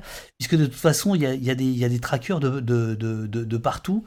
est-ce que, ça, par exemple, ça fait partie des, choses que vous contre lesquelles vous mettez en garde les gens quand vous faites des, ateliers à la quadrature ou pas? Je sais pas. Si, si, si, tu dois marcher sur un chemin sur lequel il y a des tonnes de gravier aiguisé, tu préfères y aller complètement pieds nus ou tu préfères y aller au moins avec des chaussettes? Ou tu préfères y aller peut-être avec des chaussettes renforcées, voir si tu t'y prends bien avec des, avec des tongs? Enfin, c'est l'analogie est complètement naze. Hein. Non, non, vous êtes très. Moi, je trouve les, eh, je trouve les gars là, entre le préservatif, les tongs, tout ça. Non, je trouve que vous avez vachement bien bossé votre cette émission. C'est fort. Bon. En fait, c'est que. On sent que vous êtes venu avec vos avocats ici. Hein. Internet. Oui, sur le web, c'est clair qu'il y a des trackers absolument partout mais c'est possible de s'en taper de moins en moins. Tu vois, si, tu as encore une fois, c'est pas binaire, c'est pas tout ou rien. Donc, si tu as l'espoir d'éviter tous les trackers et de te faufiler et d'être comme dans ces espèces de, films de SF ou de, romans, tu vois, euh, le hacker qui a un fantôme dans la machine qui passe entre toutes les mailles, etc., qui est absolument invisible, ça va être très compliqué. Ça va être très très compliqué et, ça, au quotidien, ça va être à peu près infaisable, sauf à être d'une discipline personnelle incroyable. Mais par contre, genre Firefox, maintenant par défaut, bloque plein de trackers. Tu peux rajouter des, extensions qui, en plus, vont en bloquer d'autres ou vont te donner la capacité de les bloquer et de les débloquer selon le besoin. Par exemple, il y a des pages qui marcheront plus sur les trackers. Donc à ce moment-là, tu fais ton choix. Soit tu abandonnes la page parce que ce n'est pas important, soit tu as vraiment besoin de faire cet achat en ligne et donc tu débloques peut-être euh, les trackers. tu, les tu les réactives, quoi. Tu débloques le bloqueur. Euh, mais c'est pas pas inutile, tu vois. pour moi, c'est pas du tout euh, de la goutte d'eau dans l'océan. En fait, c'est juste que c'est un terrain dans lequel on évolue qui est, complexe et où beaucoup de choses sont contre l'utilisateur. Mais nous, on peut mettre en place des choses à notre niveau qui vont augmenter notre niveau de défense et notre niveau de sécurité et, euh, qui, si collectivement on le fait en plus tous, vont rendre toutes ces méthodes-là largement moins efficaces et donc moins utilisées. Euh, la pub sur Internet, ça marche parce qu'il parce qu'il y a des gens qui la regardent. Si plus personne voyait la pub sur Internet, bah, ça, serait beaucoup moins intéressant de dépenser de l'argent pour la montrer. Euh, Gamma76 vous te demande avez-vous des noms d'add-on contre les trackers hormis uBlocks Ouais. Il y a, il y a bah longtemps AdBlock. Euh, du coup, peut-être que je peux détailler un peu euh, du coup comment les trackers en, eux-mêmes fonctionnent euh, sur, sur le web. Bien sûr. du coup, quand on, quand on est sur Internet, on se connecte en général au travers d'un navigateur. Et du coup, on va se connecter sur un site web on va commencer par envoyer quelques informations. Donc ça va être euh, typiquement notre adresse IP par exemple euh, et euh, des informations complémentaires que notre navigateur va envoyer. Donc le serveur de l'autre côté, il va avoir notre adresse IP pour commencer. Maintenant, euh, sur les sites web, il y a euh, voilà, des informations qui vont s'afficher, etc. Et euh, il y a plusieurs manières d'afficher ces informations. Donc, soit juste avec un langage qu'on appelle HTML qui permet de décrire la page, le CSS qui permet de faire la mise en page en elle-même. Et ensuite, il y a ce qu'on appelle le JavaScript. Et du coup, le JavaScript, c'est un langage à proprement parler de programmation qui permet d'exécuter du, du, code. Quoi. Et c'est beaucoup pas que, mais beaucoup à travers euh, ce langage, euh, le JavaScript, que la surveillance se fait. Euh, et ça permet par exemple de capter l'endroit où notre souris est sur la page. ça permet de savoir combien de temps est-ce qu'on a passé sur une certaine page. Ça permet de savoir tout un tas d'informations aussi. par exemple, il y a un accès à notre micro ou à notre caméra. En général, les navigateurs le demandent, mais il y a des gens qui ont activé ça par défaut pour tous les sites web, par exemple. Mmh donc c'est voilà l'utilisation de ce, langage de programmation, le JavaScript, euh, permet une, certaine surveillance. Et donc, du coup, le fait de simplement désactiver euh, ce langage, donc ça va changer l'affichage de certaines pages web, mais ça va aussi rendre beaucoup plus difficile euh, la surveillance depuis ces pages web. Donc, une des extensions qui permet de faire ça, c'est une extension qui s'appelle NoScript. Voilà. Alors après, ça nécessite c'est un peu ce que, Axel disait tout à l'heure, c'est que parfois euh, certains sites euh, vont réclamer euh, du JavaScript et tu en as besoin pour l'affichage et donc à ce moment-là, là tu désactives le temps de la consultation de ce site en question qui, parce que ce qu'il propose dans sa page là, à ce moment-là, est important pour toi et tu le remets. C'est ça ce que tu disais tout à l'heure un peu. Voilà, c'est ça. Donc moi, du coup, pour donner un exemple, je l'utilise au quotidien. Euh, la plupart du temps, je l'oublie. Et des fois, je tombe sur un site web qui a été codé avec les pieds. Et euh, du coup, il faut que je le réactive. Euh, à l'inverse, il y a des sites web qui sont pas codés avec les pieds, mais dans lesquels j'ai confiance. Typiquement, les, les, sites web de la quadrature, pour des raisons évidentes. et du coup, là, j'ai donné l'autorisation à tous les sites web dans le sous-domaine laquadrature.net euh, d'exécuter du JavaScript tranquillement. Donc voilà, au fur et à mesure du temps, en fait, l'idée c'est d'adapter un peu ces, pratiques, euh, de, de, changer ses habitudes euh, pour se protéger. de la même façon qu'on a appris à regarder des deux côtés de la rue en traversant, on apprend en allant sur Internet à désactiver le JavaScript, à mettre des extensions, des trucs comme ça. Donc ça c'est un peu pour répondre à la question d'avant de est-ce que c'est pas, est-ce que tout n'est pas perdu? Bah non, tout n'est pas perdu. En plus, il y a, y a un processus en fait de, mise en place de la surveillance. C'est pas hop du jour au lendemain que, la surveillance existe. Euh, c'est des outils qui sont mis en place. C'est euh, aussi des habitudes qui sont inculquées euh, aux utilisateurs. par exemple, le fait de, mettre son, nom et son prénom sur un site web, comme par exemple Facebook le, requiert, c'est quelque chose qui qui pas qui va pas de soi. sur Internet, à la base, c'est le pseudonymat, la base. et maintenant, ça a tendance à changer. Alors, je, je... un chien. Maintenant, on sait que tu es un chat roux et que tu as 34 ans et que tu habites à Marseille. Mais voilà. C'est ça, c'est ça. Alors, il y, a, y a dans le, dans le chat qui, qui s'anime euh, des propositions ici ou là euh, de d'extension. Euh, par exemple, il y en a une qui revient souvent, c'est Ghostery. Mais Ghostery, c'est à l'époque, c'était Adblock aussi avait fait ça, où tout d'un coup, des types avaient un petit peu négocié certains bah, trucs. on revient à la question de ce que c'est libre et open source ou pas. quoi. Et le truc de Ghostery, c'est que ça l'était pas. Et en fait, ils ont fait des changements en arrière-plan, il me semble. Et que du coup, on s'est retrouvé un peu on s'est retrouvé chocolat, comme on disait euh, à l'époque. Euh, on s'est retrouvé un peu con parce que, parce que le machin, finalement, il faisait pas exactement ce qu'il avait promis de faire. Et c'est l'intérêt aussi que le code soit libre, c'est que la communauté, si elle voit que les gens qui sont dans le logiciel bah, font de la merde, peut reprendre le code et dire bah, vous faites n'importe quoi. En fait, nous, on va, on va continuer sur la dernière version correcte du logiciel et on va continuer à le faire avancer. Et il y, euh, y, a un logiciel assez connu, c'est il y a des années, hein, mais je crois que c'était Joomla, qui est un machin pour faire des sites web. Oui, absolument. Qui, avant s'appelait autrement. Et euh, tout le monde a oublié le truc qu'il y avait avant. Et en fait, le truc qu'il y avait avant, c'était surtout géré par un gars qui était genre le chef de la communauté, etc. Et à un moment, il a pris une décision que personne n'a il, s'est entêté, il a fait son truc dans son coin. Tous les autres, toutes les autres personnes ont pris le code, ont fait non, mais c'est n'importe quoi ton truc. Ils sont partis à côté, ils l'ont laissé continuer avec le nom d'origine, et eux, ils ont fondé Joomla. Et alors, s'il y, a des, y a des experts de Joomla qui connaissent l'histoire et que je me trompe, je leur présente. C'était euh, pas PHP euh, Nuke? Non, c'est pas ça? Ah, ça, c'est encore plus vieux, ça. Peut-être encore plus vieux, ouais. Mais en tout cas, ce qui était intéressant dans l'histoire, c'était le gars a pris une décision, personne n'était d'accord, et tout le monde en fait s'est barré avec la dernière correcte du code, et on a fait un autre projet qui lui a perduré jusqu'à maintenant et qui est encore utilisé. Alors tu vois, ici, ici on est vraiment pas chez les cons parce que euh, TF euh, Bibli, il a tout à fait compris ce que je voulais dire. Il dit c'est fatigant de faire la veille sur toutes les technos de protection. Est-ce que alors comment, comment, comment on garde la foi par rapport à ça? Parce que chaque fois, on se dit, ah, j'utilise ça depuis 5 ans, mais en fait, le mec, En fait, il faut... pas à chaque fois. Ça marche au réseau de confiance pour moi. Enfin, moi, moi, il y a des trucs que j'utilise et à un moment, j'ai un copain qui vient voir et qui fait euh, Mais attends, mais euh, ce truc-là, non, il est plus bon. Enfin, t'as pas suivi, il faut, faut, passer à autre chose. Et je fais Ah bon, bah non, je ne me rendais pas compte. Mmh et, euh, et, du coup, bah, je, mets à, je mets à jour mon truc. Mais c'est là où. c'est moi, ce que je trouve dommage, c'est qu'on a du mal à avoir une ressource collaborative sur lequel on met ces trucs-là en place. Il y en a un peu quand même à force. Il y a des trucs. Euh, il, y a, euh, il y a des GitHub du type euh, Awesome Open Source dans lequel tu vas avoir une liste de plein de trucs open source cool que tu peux utiliser. Mais c'est vrai que c'est une des difficultés, c'est d'arriver à faire cette veille de manière collaborative. Parce que oui, la personne qui dit ça, elle a raison, c'est assez épuisant. Puis tout le monde n'a pas la face, un, tout le monde n'a pas la foi pour le faire tout le monde n'a pas le niveau technique. Puis même quand tu as le niveau technique, il y a des moments dans ta vie où tu as super envie de rester jusqu'à 4 heures du mat en train de lire des trucs euh, complètement techniques sur Internet et de découvrir des nouveaux projets. Et à d'autres moments, bah, tu as envie d'aller te, coucher avec ta copine ou avec ton copain à 23 heures et de, et de lire des livres et de pas être sur Internet tout le temps, en fait. Et, on a le droit de ne pas avoir envie constamment de chercher le dernier euh, logiciel anti, euh, anti tu vois, anti-invasion de la vie privée, etc. Enfin, c'est c'est normal en fait. Donc moi je pense que c'est quelque chose qu'il faut faire collaborativement avec des réseaux affinitaires et, toujours en réfléchissant euh, à son modèle de menace quoi. Enfin, qu'est-ce qui mmh. réfléchir avec d'autres gens qui sont dans des situations similaires, que les journalistes réfléchissent ensemble, ce genre de choses là, ça a beaucoup de sens. Ouais. Et il y a, deux choses aussi, c'est que euh, en fait euh, les enfin, la surveillance, elle vient pas nulle part, elle vient euh, aussi de, d'outils qui sont développés euh, des fois avec de l'argent public, euh, des fois c'est la loi en fait qui met en place ces surveillances. Et donc du coup là, on est dans une question législative. à la quadrature du net, on se bat législativement, enfin contre la surveillance, que ce soit à travers les données de connexion, que ce soit contre les drones.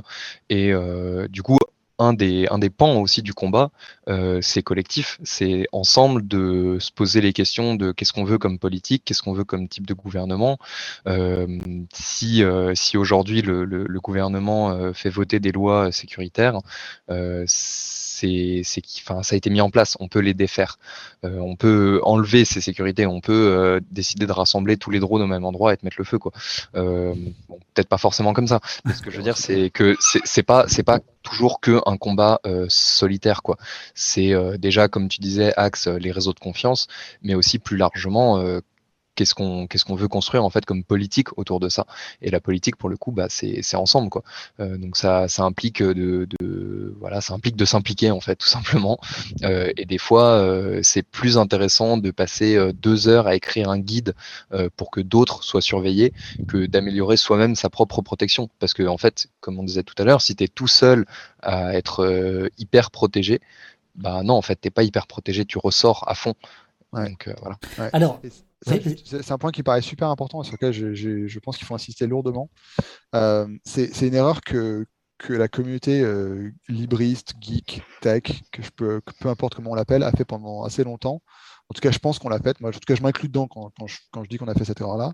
C'était de se satisfaire du fait que certains d'entre nous arrivions à mettre en place des solutions à titre personnel pour se protéger. Donc tu vois, il y a des gens parfois qui disent bah, Moi, je m'en fous qu'il y ait l'assurance de masse parce que je sais utiliser Tor ou j'utilise un VPN, etc., etc. Et en fait, c'est vraiment une erreur euh, profonde parce que c'est très bien, tu vois, c'est très bien, c'est comme, enfin, c'est très bien. Tu arrives à être protégé de plein de trucs de surveillance, tu n'es pas affecté à titre personnel, sauf qu'en fait, on vit en société, on vit avec d'autres gens, il y a d'autres gens qui on tient, et une société dans laquelle tout le monde aura des connaissances techniques plus plus, c'est pas demain la veille, et c'est même peut-être pas désirable, c'est en tout cas probablement pas nécessaire. Euh, donc c'est important que, que les méthodes qu'on a pour se protéger, elles fonctionnent pour plein de gens en fait. Elles fonctionnent pour à peu près tout le monde. Tout ne pourra pas fonctionner pour tout le monde, mais, mais on ne peut pas se satisfaire d'être quelques élus ou quelques élites à, être capables de se défendre en profondeur sur Internet. Il faut, il faut que, que, les, que le, la manière dont ça rend concret certaines libertés euh, euh, fondamentales et, individuelles, il ne faut pas que ça soit réservé à certaines personnes, parce que sinon, bah, c'est plus vraiment des libertés individuelles, c'est plus vraiment des libertés fondamentales, c'est plus vraiment des libertés publiques. Et donc, le, ce que disait, le point sur lequel je voulais insister, si je ne l'ai pas déjà fait, c'est ce que disait Nono, c'est que le, versant technique, c'est une partie qui est super importante. Moi, j'adore en parler, je suis ravi d'être là, et on peut en parler pendant des heures, mais la, dimension sociale, la dimension politique, elle est super importante, parce que, genre, être capable de très vite euh, être très fort et être capable de très vite reboucher les trous de son bateau, c'est très bien, mais si en face, tu as des gens qui peuvent faire des trous beaucoup plus vite que toi et ils sont beaucoup plus nombreux, tu perdras forcément à la fin. Quoi. Donc il faut être capable de réagir euh, de manière collective et ça veut dire donc de réagir au niveau politique et au niveau social. Alors là, là, il y a, y, a, y a, du monde ce soir au poste. Là, il y a 260 personnes. Alors dedans, il y a, y a, des gens euh, très calés et puis il y a des novices, des novices qui, qui, qui, demandent par où on commence, quoi. Par où on commence? Mm, mm. Par où on commence? Alors, euh, j'aime bien ces questions parce qu'on me, on me la pose assez souvent. Euh, je suis le responsable technique de ma famille et de mes amis aussi. Hein.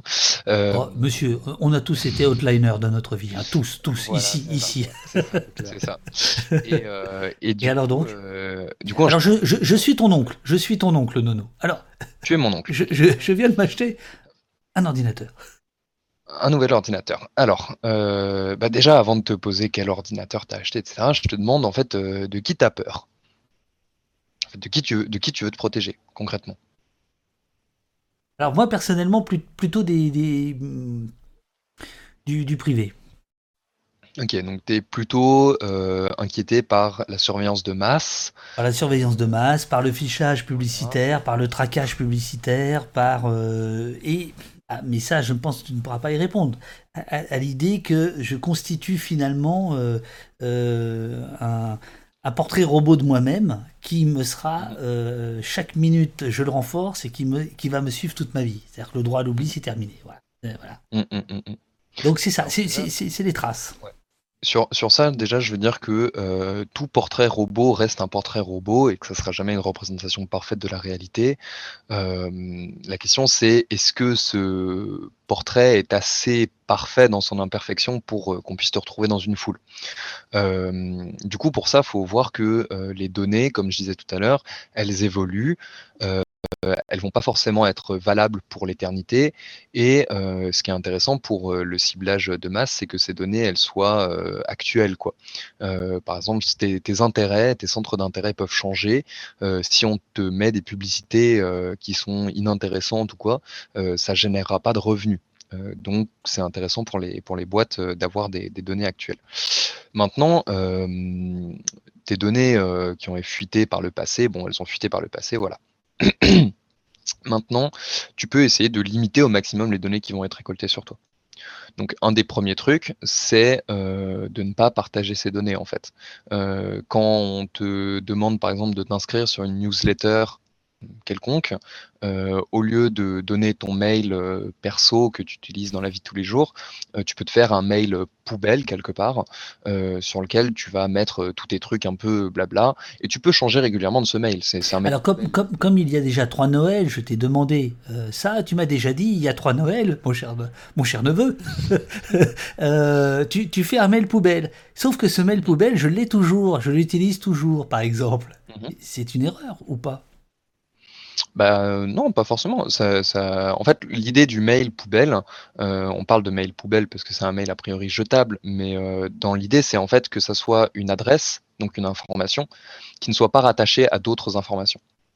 Donc, en gros, ça veut dire que euh, le profil qu'on a par rapport à ce mail, c'est juste ce mail.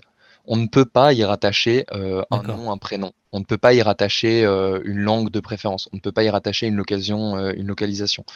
Donc euh, c'est pas grave, si ça fait 15 ans que tu utilises le même mail poubelle, bah en fait au bout de 15 ans on aura pu construire un certain euh, profil sur toi à travers tes inscriptions, etc. Mais euh, ça sera quand même pas rattaché, en tout cas difficilement rattachable à une identité euh, légale, on va dire, une identité réelle. Quoi. Donc il y a ça. deuxième chose, c'est que sur ton nouvel ordinateur, du coup tu vas installer plein de logiciels.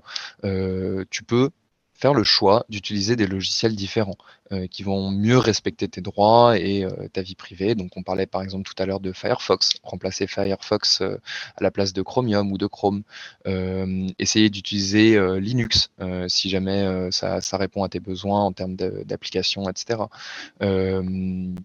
Voilà, c'est donc ça, c'est à chaque fois en fait des, petites étapes que tu peux prendre comme ça en fonction de, des personnes à qui tu t'exposes. Ah, et il y a un autre truc qu'on peut rajouter, euh, c'est l'idée du cloisonnement. C'est l'idée qu'en fait, tu peux Enfin, pour prendre un exemple très simple de cloisonnement qu'on fait tous au quotidien, c'est on n'est pas la même personne en tant que père, en tant que, en tant que fils, en tant que copain, copine, en tant que pote, en tant qu'employé, en tant que je sais pas, activiste. on, a, on a tous en nous des variations de notre identité notre identité, enfin, moi je pense qu'une bonne définition de l'identité, c'est une collection de, facettes qu'on a. Euh, et on a donc tous cette capacité qu'on apprend naturellement en grandissant à, présenter certains différents aspects de notre identité, de notre personnalité, euh, à différentes personnes différemment. On n'est pas exactement la même personne avec tout le monde. Et c'est une bonne chose, enfin, c'est tout à fait nécessaire et ça permet de laisser certaines choses en dehors de certaines relations qui n'ont pas à être là. Donc en fait, au quotidien, on sait déjà faire ça. Le cloisonnement, c'est un truc assez, assez normal en fait. Et on peut répliquer ça sur Internet et ça marche bien. C'est-à-dire que tu peux te dire, quand je vais faire tel genre de choses sur Internet, je vais utiliser tel type d'outil, peut-être avec tel niveau de sécurité et tel niveau de, d'énervement à l'usage. On va être très franc, tu vois, des trucs qui sont chiants à utiliser, mais tu vas le faire parce que c'est dans ce contexte-là et tu penses que ça vaut la peine. Et pour d'autres trucs, tu vas dire ça c'est pas très grave ou c'est différent et je vais être dans un autre contexte.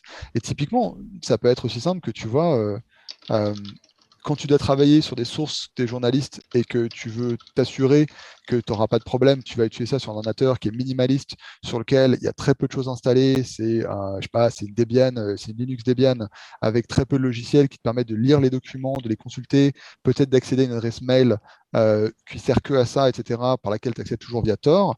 Peut-être même que tu vas utiliser Tails qui est une distribution Linux qui est faite pour être amnésique. Donc tu la lances sur l'ordinateur et quand tu réallumes l'ordinateur, il a tout oublié et il savait même pas qu'il avait fait tourner Tails. Donc c'est la, la distribution amnésique et incognito. Euh, ah ça c'est génial ça. Tails. C'est tails.boom.org. Boom en français, même pas en anglais. B-O-U-M. Euh, on le mettra dans les ressources. Euh, mais donc voilà, donc ça, ça peut être un cas. Et tu peux très bien dire aussi, bah, tu entends chez des trucs sur Amazon, et, euh, bah, je considère que c'est ma personnalité publique. Et dans ces cas-là, je fais ça avec mon Safari sur Mac et je ne me pose pas la question. Et, je maintiens volontairement un profil très lambda de personnes grand public qui est très séparé. Et dans ces cas-là, si un jour euh, on te perquisitionne, on prend ton Mac et on voit que bah, David, euh, David, il a acheté de la bouffe pour chat sur Amazon. Quoi. Ok, super, ça nous dit rien. Et en fait, tout, ce que tu as fait qui était plus intéressant, c'était peut-être sur un vieux ThinkPad euh, que tu as acheté d'occasion, sur lequel tu fais tourner Tails, et le truc est un peu lent, et le truc est un peu énervant, et la touche W, elle marche pas très bien. Mais en fait, tu sais pourquoi en fait. Tu as accepté ces conditions-là et tu sais pourquoi tu les fais, tu vois. Et après ça, donc tu vois, j'exagère un peu les, exemples, mais cette idée du cloisonnement, elle est assez intéressante. Euh, moi, il y a des trucs que je fais sur ordinateur que je fais quasiment que dans un navigateur euh, Tor. Donc j'ouvre cinq fois par jour un navigateur Tor. Ah, excuse-moi, mais il faut expliquer, il faut expliquer ce que c'est que Tor. Il faut, il faut expliquer, c'est entièrement raison. Donc un, des outils qu'on a dans notre boîte à outils pour la protection de la vie privée sur Internet à l'heure actuelle qui marche, que l'on sait fonctionne et qu'on sait met une épine dans le pied de la NSA, typiquement. En tout cas, c'était le cas à l'époque des révélations Snowden. On n'a pas vraiment de raison technique de penser que c'est plus le cas. C'est un truc qui s'appelle Tor. Tor. T-O-R. TOR. Tor, c'est plusieurs choses à la fois. C'est un projet logiciel et une communauté euh, logiciel libre et open source qui fabrique ce logiciel. Donc, c'est une communauté déjà. C'est un logiciel. Donc, le logiciel, euh, c'est un logiciel libre que tu peux installer sur ton ordinateur. Il y a une version pour téléphone, il y a, pas mal de versions différentes. Et c'est un réseau. Et donc, le logiciel crée et donne accès à ce réseau. Et c'est un réseau d'anonymisation. Donc, avec Tor, quand tu te connectes via Tor à Internet, euh, tu vas passer par plusieurs, euh, par plusieurs intermédiaires. Et le truc est fait de telle manière que les intermédiaires ne savent pas qui tu es. Donc, on peut entrer dans les détails techniques, mais ce n'est pas forcément nécessaire. Mais grâce à ces différents, à ces multiples intermédiaires, qui sont trois, quand tu ressors de l'autre côté par Tor, euh, on ne sait plus d'où tu es arrivé sur Internet. Donc en fait, ça met une espèce de brouillard au milieu entre toi et le site final qui empêche de remonter à toi. Et, et donc ça fait que quand tu fais, mettons, une recherche Google par Tor, alors Google bloque de plus en plus souvent les nœuds de sortie Tor, donc les, points de sortie euh, vers Internet, mais quand ça marche, euh, et ça marche quand même encore souvent, tu, euh, tout ce qu'ils voient, c'est que quelqu'un de non identifié a fait une recherche à partir de ce qu'ils savent ou ce qu'ils sauront très prochainement est un nœud Tor. Donc en gros, il y a plein de gens qui vont sortir du même nœud et donc pas beaucoup d'informations à récupérer. Et donc ça, par exemple, si tu veux si tu veux faire des recherches, mettons, euh, sur un truc sensible comme euh, une question médicale, tu te poses des questions, genre tu as certains symptômes, et tu n'as pas forcément envie que Google immédiatement ou que Facebook puisse associer ça à ton profil en disant probabilité que telle personne ait un cancer, 19%, euh, 27%, tu vois. Si tu n'as pas très envie que ça, soit là et que ce soit potentiellement par la suite partagé avec des tiers qui seraient prêts à acheter ces informations, mettons des assurances ou mettons d'autres gens, bah, faire ces recherches-là par tort, par un navigateur Tor. Donc, il y a une des solutions que Tor offre. C'est-à-dire que tu peux aller sur leur site, télécharger un navigateur qui est configuré pour ne passer que par Tor. Et dans ces cas-là, euh, bah, tu peux avoir une certaine tranquillité d'esprit en disant, quand je fais ces recherches-là dans mon navigateur Tor, elles ne sont pas directement rattachables à moi.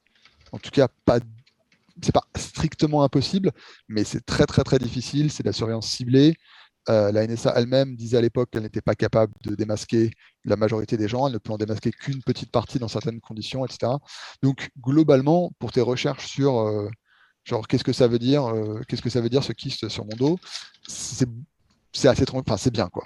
Encore une fois, question de contexte, tu vois, de, de, citer Snowden ou si tu as juste envie de protéger ta vie privée, comme tu disais, tu vois, de, de, faire en sorte que les traces que tu laisses soient limitées, c'est largement suffisant pour ça. Je, me permets d'insister euh, sur Thor, euh, parce que quand on a préparé l'émission sur le Discord, il y avait énormément de, questions qui étaient posées, et euh, il y a... une analogie ou une confusion, ça dépend entre Tor et le, Deep Web ou le Dark Web. est-ce que, tu, peux répondre à ça, à cette, à cette question-là? Ou est-ce que tu es en train de nous dire que j'utilise Tor pour aller sur Google ou j'utilise Tor pour aller sur euh, la face immergée. Parce que Tor permet deux choses. Donc, tu vois, tu es ici, on va se voir sur l'écran, ouais, tu es là, tu rentres ici et le, tu veux ressortir sur Internet ici, tout en haut. c'est très très bien fait mon truc. Ouais, ah, c'est bien, bien. Il, est bon, lui, il est bon, lui. Hein. Nono aussi, hein, bien sûr. Mais Nono, Nono lui, il est, il est, il est, clavier, lui. Ce soir, il est clavier. de répondre à la question par C'est super, euh, c'est super. Mais en gros, tu peux faire deux choses avec Tor. C'est que soit tu peux utiliser Tor pour ressortir sur le reste d'Internet et donc aller euh, sur le site, je sais pas, euh, de Le Monde, Le Figaro, Libération, Mediapart, peu importe, enfin, mhm. bref, tu vas l'idée. Soit d'aller directement sur Google pour faire tes recherches, ou d'aller sur DuckDuckGo, ou d'aller sur, je sais pas, StartPage, enfin, sur, toutes les, sur, toutes les alternatives. Donc, soit tu peux utiliser Tor pour t'anonymiser vis-à-vis d'Internet en général, et c'est pas que pour le web. Hein. Ça marche aussi, par exemple, si tu veux te connecter de manière anonyme à un serveur, un serveur euh, email pour envoyer et recevoir des mails, et que tu veux pas que le serveur sache d'où tu te connectes. Ça marche aussi, euh, je sais pas, euh, si tu veux faire euh, des podcasts, tu peux télécharger tes podcasts par Tor, tu peux télécharger les mises à jour de ton système par Tor. c'est vraiment pour la connexion Internet quasiment en général. Il y a quelques petites limites qu'il faut, qu'il faut avoir à l'esprit, mais on ne va pas rentrer dedans maintenant. mais il y a aussi à l'intérieur de ce réseau Tor, il y a un truc qui s'appelle les. C'est des sites qui sont accessibles en point .onion, donc euh, les oignons, euh, parce que Tor à l'origine c'est the onion router, donc c'est le, le routeur en oignon. C'est des, couches d'oignons, des couches qu'on enlève au fur et à mesure que le que l'information est envoyée d'un côté et, qui font pleurer la NSA donc. c'est un peu ça, ouais. Et, euh, et donc, tu peux aussi accéder à des sites qui n'existent que à l'intérieur du réseau Tor, qui ne sont pas accessibles sur le reste d'Internet, ce qu'on appelle parfois le dark web ou le deep web ou des trucs comme ça. Le, le darknet, le dark web, tous ces trucs-là, c'est des trucs qui ont fini par prendre une espèce de charge mythologique énorme avec, euh, avec des, hackers à capuche, tu vois, des trucs comme ça qui sont, qui sont marrants tant que c'est pas trop sérieux, mais qui sont vite énervants sinon parce que le Darknet. Ça dit, j'arrive pas à savoir si tu as une capuche ou pas. Euh, j'ai une capuche que ah. je peux mettre évidemment pour être plus, pour être plus Darknet. Voilà, s'il te plaît. Maintenant qu'on parle du Darknet, on va. À, mon avis, Uriel va utiliser cette image pour la vignette de l'émission. C'est très bien. Merci. Très bien. Euh, des lunettes de soleil. Et, euh, mais le truc, c'est quoi Donc, en fait, il n'y a pas un Darknet. Il y a des Darknets. Un, un Darknet, c'est juste un réseau qui n'est pas accessible euh, sans en connaître l'adresse. Fondamentalement, c'est ça. Donc, un Darknet, ça peut être un, un réseau que tu vas monter avec quatre copains et on interconnecte nos quatre machines et dessus on partage des trucs. Peut-être qu'il y en a un pour rigoler qui fait un site web qui existe que là, et il n'existe que à cet endroit-là sur Internet. Et tu y accèdes via ta connexion Internet, mais en pratique, à moins que tu saches où il est ou alors que tu aies les mots de passe, les, identifiants pour accéder, tu ne pourras pas le voir. Et donc, mmh. c'est ce que les gens imagine comme étant cette espèce de masse informe et cachée. Tu vois, on avait vu ce même assez rigolo dans lequel c'était genre le septième niveau euh, Darknet, etc. Plus tu descendais, plus c'était ouf. Et c'est une vision complètement délirante, très drôle, hein, mais complètement délirante du, de la réalité. C'est en fait, c'est juste, tu as des réseaux, genre le réseau de ton entreprise qui te permet d'accéder à l'intranet pour aller voir euh, genre ton solde de congé payé, tu vois, à la base, et ben c'est un darknet. C'est-à-dire que moi, je ne peux pas y accéder de l'extérieur parce que je ne connais pas ton entreprise, je ne sais pas où est le serveur, tous ces trucs-là. quoi. Et c'est juste un réseau privé. Ça. Ces réseaux privés, ils peuvent être de plein de nature, ils peuvent être euh, de manière, ils peuvent être légers, ils peuvent être professionnels, ils peuvent être absolument infâmes avec les, pires trucs du monde dessus, mais ça ne veut rien dire de spécial. Il n'y a pas un darknet, il y a des darknets. En fait, c'est des réseaux euh, privés plus ou moins secrets. Quoi. Donc voilà. Et donc le, le réseau Tor, c'est pas vraiment un darknet parce qu'en fait, n'importe qui peut y accéder. Là, les gens qui sont sur le chat, ils peuvent aller sur euh, torproject.org, télécharger le Tor browser et euh, dans trois minutes, ils sont en train de naviguer sur Tor et via Tor et du coup pouvoir accéder aux ressources qui sont internes à Tor, les points onion. Après, s'ils ne connaissent pas le nom du point onion, bah, ils ne pourront pas y aller. Quoi. Donc, euh, et c'est souvent des noms assez complexes, donc il faut, faut que des index, il faut des, espèces d'annuaires, etc. Mais certains sont secrets et d'autres ne le sont absolument pas. DuckDuckGo, si tu vas sur leur page, tu as un truc pour accéder, qui te donne le lien vers le point Onion, euh, là sur la page d'accueil. Donc euh, Facebook en a un aussi, bizarrement. Mais, euh, mais bon. donc voilà, j'espère que ça clarifie un peu la question de. Absolument. Alors, autre, autre question, je, je, crois que Nono y a répondu dans, le, dans votre pad. D'ailleurs, tiens, je vais remontrer le, le, pad qui Il y a pas, Mal de, pas mal de questions qui sont accumulées avec le temps, d'ailleurs, dans le, dans, le, dans le pad. Euh, il y a quelques questions d'ailleurs auxquelles j'aimerais bien répondre. Je sais pas si. Alors vas-y, vas-y, vas-y. Euh, j'aimerais bien que tu parles. C'est le moment, c'est le moment. Bah alors du coup on a parlé de, on a parlé de Tor. Euh, moi je parlerai bien des VPN un petit moment. Voilà, j'allais y venir. Voilà, c'est un peu la, suite. du coup, qu'est-ce que c'est un VPN D'abord, la définition pour être très scolaire, VPN, c'est réseau virtuel privé. Euh, je, vous le fais en français. Hein. Et en gros, ça consiste à faire passer la connexion de son ordinateur par un autre ordinateur. Donc c'est un peu le même principe que Tor, mais avec un seul ordinateur entre les deux. Et donc du coup, cet ordinateur euh, auquel vous connectez, donc le serveur VPN, on appelle ça, c'est lui en fait qui va être votre Enfin, comment ça un prête-masque, un proxy, un, intermédiaire entre vous et le site web auquel vous voulez accéder, à savoir le reste de l'internet. Euh, donc maintenant vous avez cet intermédiaire et toute la question en fait de la confiance dans laquelle euh, qu'on peut avoir dans, les VPN, c'est euh, la question de cet, cet intermédiaire. Quoi. par exemple, il y a un, fournisseur de VPN extrêmement connu de nos amis youtubeurs qui, qui, ne, qui, ne, se nommera pas. c'est une arnaque. bon, c'est peut-être pas une arnaque, hein, je dis pas ça comme ça, attention, on va avoir des problèmes. Mais la question c'est voilà, euh, qu'est-ce que vous voulez protéger en fait? Euh, NordVPN, ça vous protège, mais ça vous protège de qui? Ça vous protège comment? Euh, Quelle est la confiance qu'on peut avoir dans NordVPN? À titre personnel, je n'ai pas confiance dans NordVPN parce que c'est une entreprise à but lucratif et que leur, leur intérêt, c'est avant tout de protéger leur entreprise. Si jamais je fais des choses, par exemple des démarches politiques, des mouvements politiques, et que l'État décide de perquisitionner NordVPN, NordVPN ne va pas se battre pour moi. ils vont se battre pour eux-mêmes. Donc voilà. c'est un peu ce que Axel disait tout à l'heure, c'est-à-dire que si euh, tout, dépend de, ce que l'on veut euh, protéger, on va dire, ou, faire. À la limite, un VPN genre euh, NordVPN pour accéder à un, site qui géobloque quelque chose, bah, c'est pour aller voir une vidéo par exemple ou je sais pas quoi, c'est pas si mal. Mais en revanche, si on veut être vraiment dans la protection, en gros un service grand public privé, méfiance quoi. C'est ça? Euh, Un service grand public privé à but lucratif. Oui. Parce que du coup, la question du but lucratif est quand même, euh, est quand même fondamentale. Tor, par exemple, euh, c'est pas à but lucratif. donc, il n'y a pas d'intérêt économique qui vont venir jouer dans le développement de Tor en fonction d'un marché potentiel à conquérir ou d'une tranche de population. le, le, financement, il est fait par des institutions, il est fait par des personnes à titre privé y a, y a, c'est plus simple d'influencer Tor euh, en, allant développer des, des, fonctionnalités ou en supprimant des fonctionnalités euh, que euh, en finançant en finançant ou pas un, développement quoi. Donc voilà. chose à noter d'ailleurs, si vous voulez contourner un géobloc, en fait vous pouvez utiliser Tor hein, pour ça.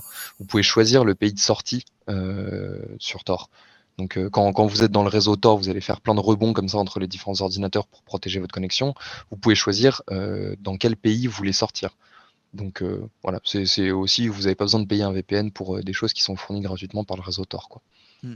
Après, si vous voulez regarder Netflix, faire passer du Netflix par Tor, c'est pas très sympa pour les autres utilisateurs. Donc, Bien sûr. ça peut avoir du sens, mais j'ai envie de dire, euh, si vous voulez regarder Netflix, euh, il y a un site très bien qui s'appelle The Pirate Bay euh, qui fournit un service équivalent. Voilà. Pas, tout à fait, mais similaire. juste un point pour, pour, ajouter sur ce que disait Nono, le, le, filtre de ce que c'est lucratif ou pas, c'est vraiment un très bon angle à se poser comme question. C'est pas forcément éliminatoire. C'est-à-dire qu'il faut faire preuve un peu de mm. subtilité. Il y a des, mm-hmm. il y a des services VPN qui, à mon avis, je pense, sont sont corrects parce que surtout ils sont très transparents sur ce qu'ils feront et ce qu'ils ne feront pas pour vous protéger si jamais par exemple ils ont une action en justice qui vient leur frapper à leur porte.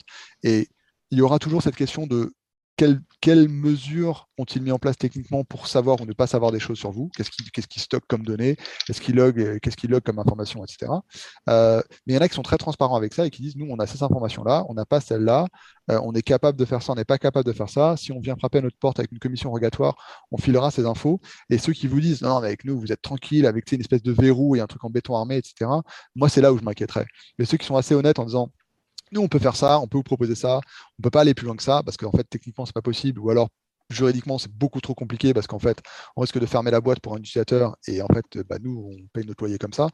moi, j'aurais beaucoup plus confiance en des gens comme ça parce que tant qu'on a les limites à l'esprit et qu'on les comprend, que c'est que les limites sont transparentes, en fait, bah, on, peut, on sait avec quoi on joue, et du coup, on sait qu'on peut s'en servir pour ceci, mais pas pour cela. Quoi. Alors, oui, mais dans le, dans le, dans le même genre, d'ailleurs, je crois qu'il propose des, un service euh, VPN, il y a, il y a ProtonMail, euh, dont euh, on, a vu un effet, un effet de, de, mode arriver depuis 2-3 ans.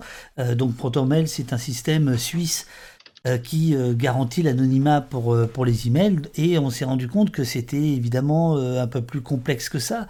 Ce que je veux dire par là, c'est que comment on peut être sûr de, de, de la garantie Là, je vois que Nono met Rise Up en, dans, dans, le, dans le chat. Rise Up, c'est connu alors là depuis encore plus longtemps, mais est-on bien sûr? Est-on bien sûr Est-ce qu'on sait qui est là, euh, qui est derrière? Est-ce qu'on sait que, est-ce que par exemple, ils ont refusé euh, euh, vraiment de donner tel ou tel IP de connexion parce que le FBI était intéressé de savoir qui avait envoyé un email à qui, etc. Mm, mm. Alors, elle est où la certification? Ouais, pour le pour le cas de Rise Up, euh, la certification, euh, moi je peux la donner euh, humainement, euh, dans le sens que je, je sais que ces gens existent. Enfin, je les ai rencontrés. a priori, ils ont ils sont ils sont sympathiques. Hein. voilà. Maintenant, est-ce que leur infrastructure tient la route? Bah, comme tu dis, ça fait un petit moment qu'ils existent. Euh, ça fait, euh, ils, ont commencé après. Euh, c'était quoi? C'était le, le World Forum. C'était Seattle, je crois, ouais, 99. C'est ça. 99 à Seattle. Et, et, en fait, eux, du coup, ils ont un, ils ont un but. Ils ont un but politique. Ils ont un but idéologique, c'est de protéger les militants et les militantes anticapitalistes.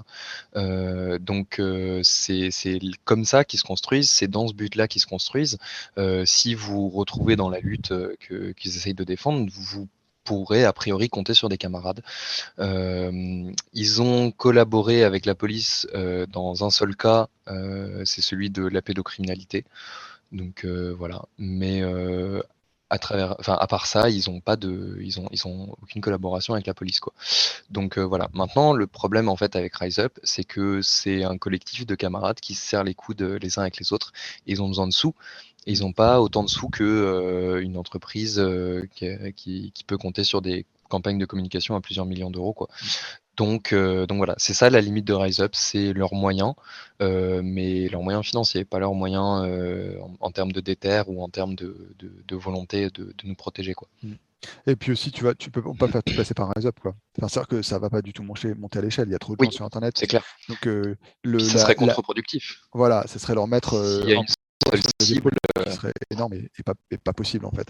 Donc la bonne solution, c'est soit de faire plus de trucs de type des coopératives un peu locales, où euh, des groupes de gens commencent à monter les services les uns pour les autres, monter euh, du, euh, du, stockage de fichiers type cloud à la Nextcloud, etc. Où, où, bah, tu as, as 15-20 personnes qui se mettent ensemble, qui vont peut-être louer un serveur chez, chez un fournisseur de serveur ou qui vont acheter un petit serveur pour matcher quelqu'un qui a la fibre. Tu peux, tu peux, faire pas mal de trucs comme ça qui sont rigolos, mais je, dis ça, moi je trouve ça super cool, mais je m'entends déjà en, disant ça, savoir que c'est très loin pour beaucoup de gens et c'est très difficile, tu vois. Et si tu reprends le rôle de l'oncle, euh, tout à l'heure, David, c'est difficile de dire, bah tu vois, euh, trouve cinq copains et puis acheter voilà. et puis tu vois. Et c'est ça, les, ça les difficultés. Donc en fait, c'est là où on bute un peu entre la partie technique et la partie sociale et politique, c'est que techniquement des réponses on en a globalement. Ça marche assez bien, tu vois. Des trucs comme Nextcloud maintenant, pour faire du stockage, pour, par exemple, tu vois, pour faire ton calendrier, ton, ton carnet d'adresses, euh, ton stockage de photos automatiques, etc. Ça marche suffisamment bien pour qu'il euh, y ait des grosses entreprises qui s'en servent, qu'il y ait des administrations publiques qui s'en servent, etc.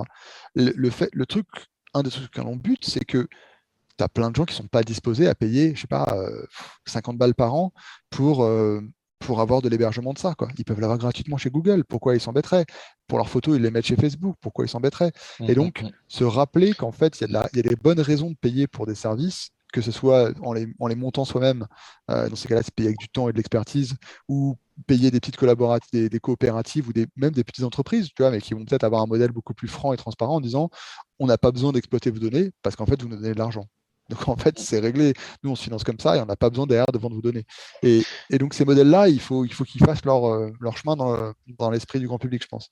Ouais, et je pense que d'ailleurs on peut faire de la pub euh, aux copains et aux copains. Hein. Euh, en France, on a un mouvement euh, de, logiciels libres et d'auto-hébergement qui est très fort. si vous regardez les statistiques des serveurs mastodontes, je sais pas s'il y en a qui connaissent, on parlera peut-être un peu de PeerTube juste après. la France est extrêmement bien représentée. et du coup, j'aimerais parler des chatons d'une part. Euh, donc c'est un collectif d'hébergeurs euh, neutres, alternatifs et indépendants euh, pour, pour la plupart des acronymes. L'idée c'est voilà justement en fait c'est une coopérative de petites coopératives, enfin, c'est un collectif de petites coopératives, de petits groupes de potes et tout, et qui propose à la fois juste des services, donc à travers leur service entraide.chaton.org qui permet d'avoir accès à des pads, des services de visioconférence, des trucs comme ça. Il y a aussi maintenant d'autres d'autres coopératives un peu plus petites ou un peu plus grandes qui, euh, qui sont en fait euh, voilà, tout un écosystème euh, vers lequel on peut se tourner, qui fonctionne à la confiance, qui fonctionne à je te paye une bière la prochaine fois que je te vois, qui fonctionne sur du il y a un serveur branché dans mon salon et ça héberge les RSS de quelqu'un. Enfin bref, voilà. Mmh. Pour dire qu'on n'a pas besoin des grandes entreprises. En fait, l'informatique nous a tellement simplifié la vie qu'on arrive des fois à faire des trucs par nous-mêmes. Quoi. Mmh. deuxième chose dont j'aimerais terminer sur, sur, ça en fait, on peut utiliser les services qu'on veut euh, si l'Internet en tant que réseau n'est pas à notre contrôle, en fait, on, est condamné à construire sur des bases qui ne sont pas stables. Et pour ça, en France aussi, mais aussi à travers l'Europe et à travers le monde plus largement, il y a des fournisseurs d'accès à Internet, à des accès à Internet associatifs, notamment la French Data Network, qui sont des grands copains, et ils proposent. Ils sont là depuis longtemps ils sont là depuis longtemps et dernièrement ils proposent la fibre. Donc euh, vous pouvez prendre un, abonnement euh, chez un fournisseur d'accès Internet euh, auquel vous participez, avec qui vous avez une relation de confiance, avec qui vous avez une relation où vous travaillez pour et vous recevez le travail de sur des termes égalitaires. Pour, pour dire en gros qu'il y a des solutions qui sont un peu plus que juste utiliser un VPN. Quoi. On, peut y aller vraiment au, à la racine du problème. Oui, mais je, pense que dans les questions qui sont soulevées sur le, sur le VPN, euh, c'est quand même l'idée du grand public, de l'usage grand public. Parce que déjà, chercher un hébergeur pour aller euh, euh, faire un site web ou y mettre des données, c'est déjà être dans une logique qui est, est, la logique de départ du web, on est, enfin du net, on est d'accord, mais enfin qui est plus celle d'aujourd'hui du, du, grand public. C'est-à-dire que quand même la plupart du temps, euh, dans notre journée, on est plus euh, récepteur que émetteur, c'est-à-dire qu'on est plus là en train de, on n'est plus tellement là en train de faire des sites web ou à déposer des choses, et donc c'est, euh, je pense à la question du, du VPN ou de, de, de, oui, de la, comment on protège sa vie privée. C'est peut-être le premier, la première phase en fait de l'autodéfense. Mmh, mmh, mmh. Moi, je pense que c'est des, des phases qui sont, euh, qui sont pas contradictoires et même complémentaires et qu'elles peuvent mmh fonctionner euh, en même temps en fait. Parce que par exemple, euh, moi pour ma part, bon, je, voilà, je, je, je sais quand est-ce que je peux utiliser ou pas un VPN, etc. je pense que dans le chat, comme tu l'as dit, tu vois, il y a, y a des gens qui sont, qui sont assez déterminés ce soir. Si ils mettent leur énergie dans la construction de réseaux qui sont sous notre contrôle populaire et tout, voilà, eux, ça peut être leur partie du combat. Voilà. Après, il y en a d'autres, leur partie du combat, ça va être de savoir utiliser un VPN, tout ça. Mais c'est aussi voilà, pour dire qu'en fait, il y a plusieurs niveaux au combat. Euh, et une fois qu'on s'estime être bien protégé, on peut se tourner vers les autres euh, pour les aider d'autres manières. Quoi. Le, le, flanc mouflu, je ne connaissais pas ce, pseudo, il est bien, il est bien. Euh, et si l'hébergeur est hébergé en France, est-il soumis au contrôle de l'État policier français euh, plus, plus largement, euh, dès lors qu'un qu'un hébergeur est en France, il est soumis à la, législation française, non? Qu'il soit, qu'il soit, voilà. Tout à fait. Maintenant, l'Internet, c'est un truc mondial. Hein. Les, tuyaux, ils vont un peu partout. si on a des, hébergereuses ou des administrateurs système en France, euh, rien ne les empêche d'avoir des, machines à l'autre bout du monde. Euh, on peut aussi euh, faut, voir aussi quel est notre niveau de quel est notre niveau de menace quoi.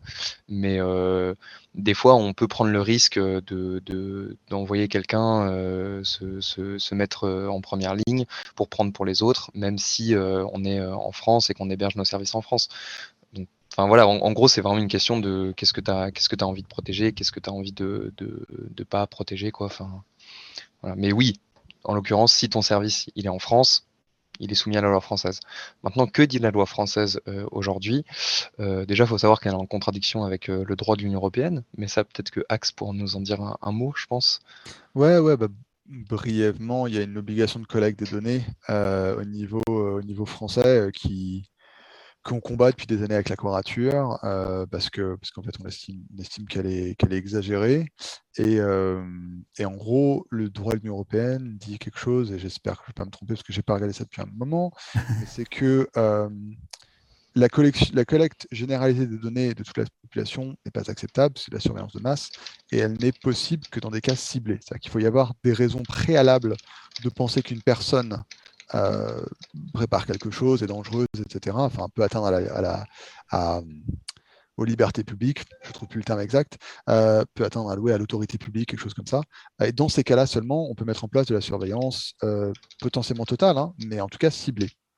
Et une collecte généralisée des données de tout le monde, ce qui était prévu dans la loi, ce qui était surnommé les boîtes noires dans la loi renseignement, donc qui, consiste en gros à observer le trafic Internet de l'ensemble de la population, bah, ça revient en fait à considérer que tout le monde par défaut est, dangereux et est en train de préparer quelque chose de dangereux, ou enfin bref, euh, est, un criminel en puissance, et du coup, c'est de la surveillance de masse. Alors, on peut débattre de la subtilité de surveillance de masse par rapport à l'observation de métadonnées, par rapport à l'observation d'autres choses, etc. Mais l'idée, là où il y a la contradiction dont parlait Nono, c'est que le droit de l'Union européenne dit très clairement on ne peut pas surveiller tout le monde. Et la France dit non, non, mais nous, on veut que vous, les opérateurs Internet et les fournisseurs d'accès Internet, vous stockiez les, enfin, les opérateurs, je, les fournisseurs d'accès Internet, vous stockiez les données de tout le monde pendant une durée euh, voilà.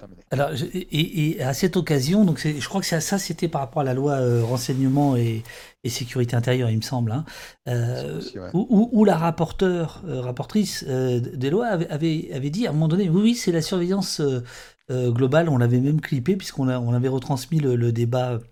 de l'Assemblée.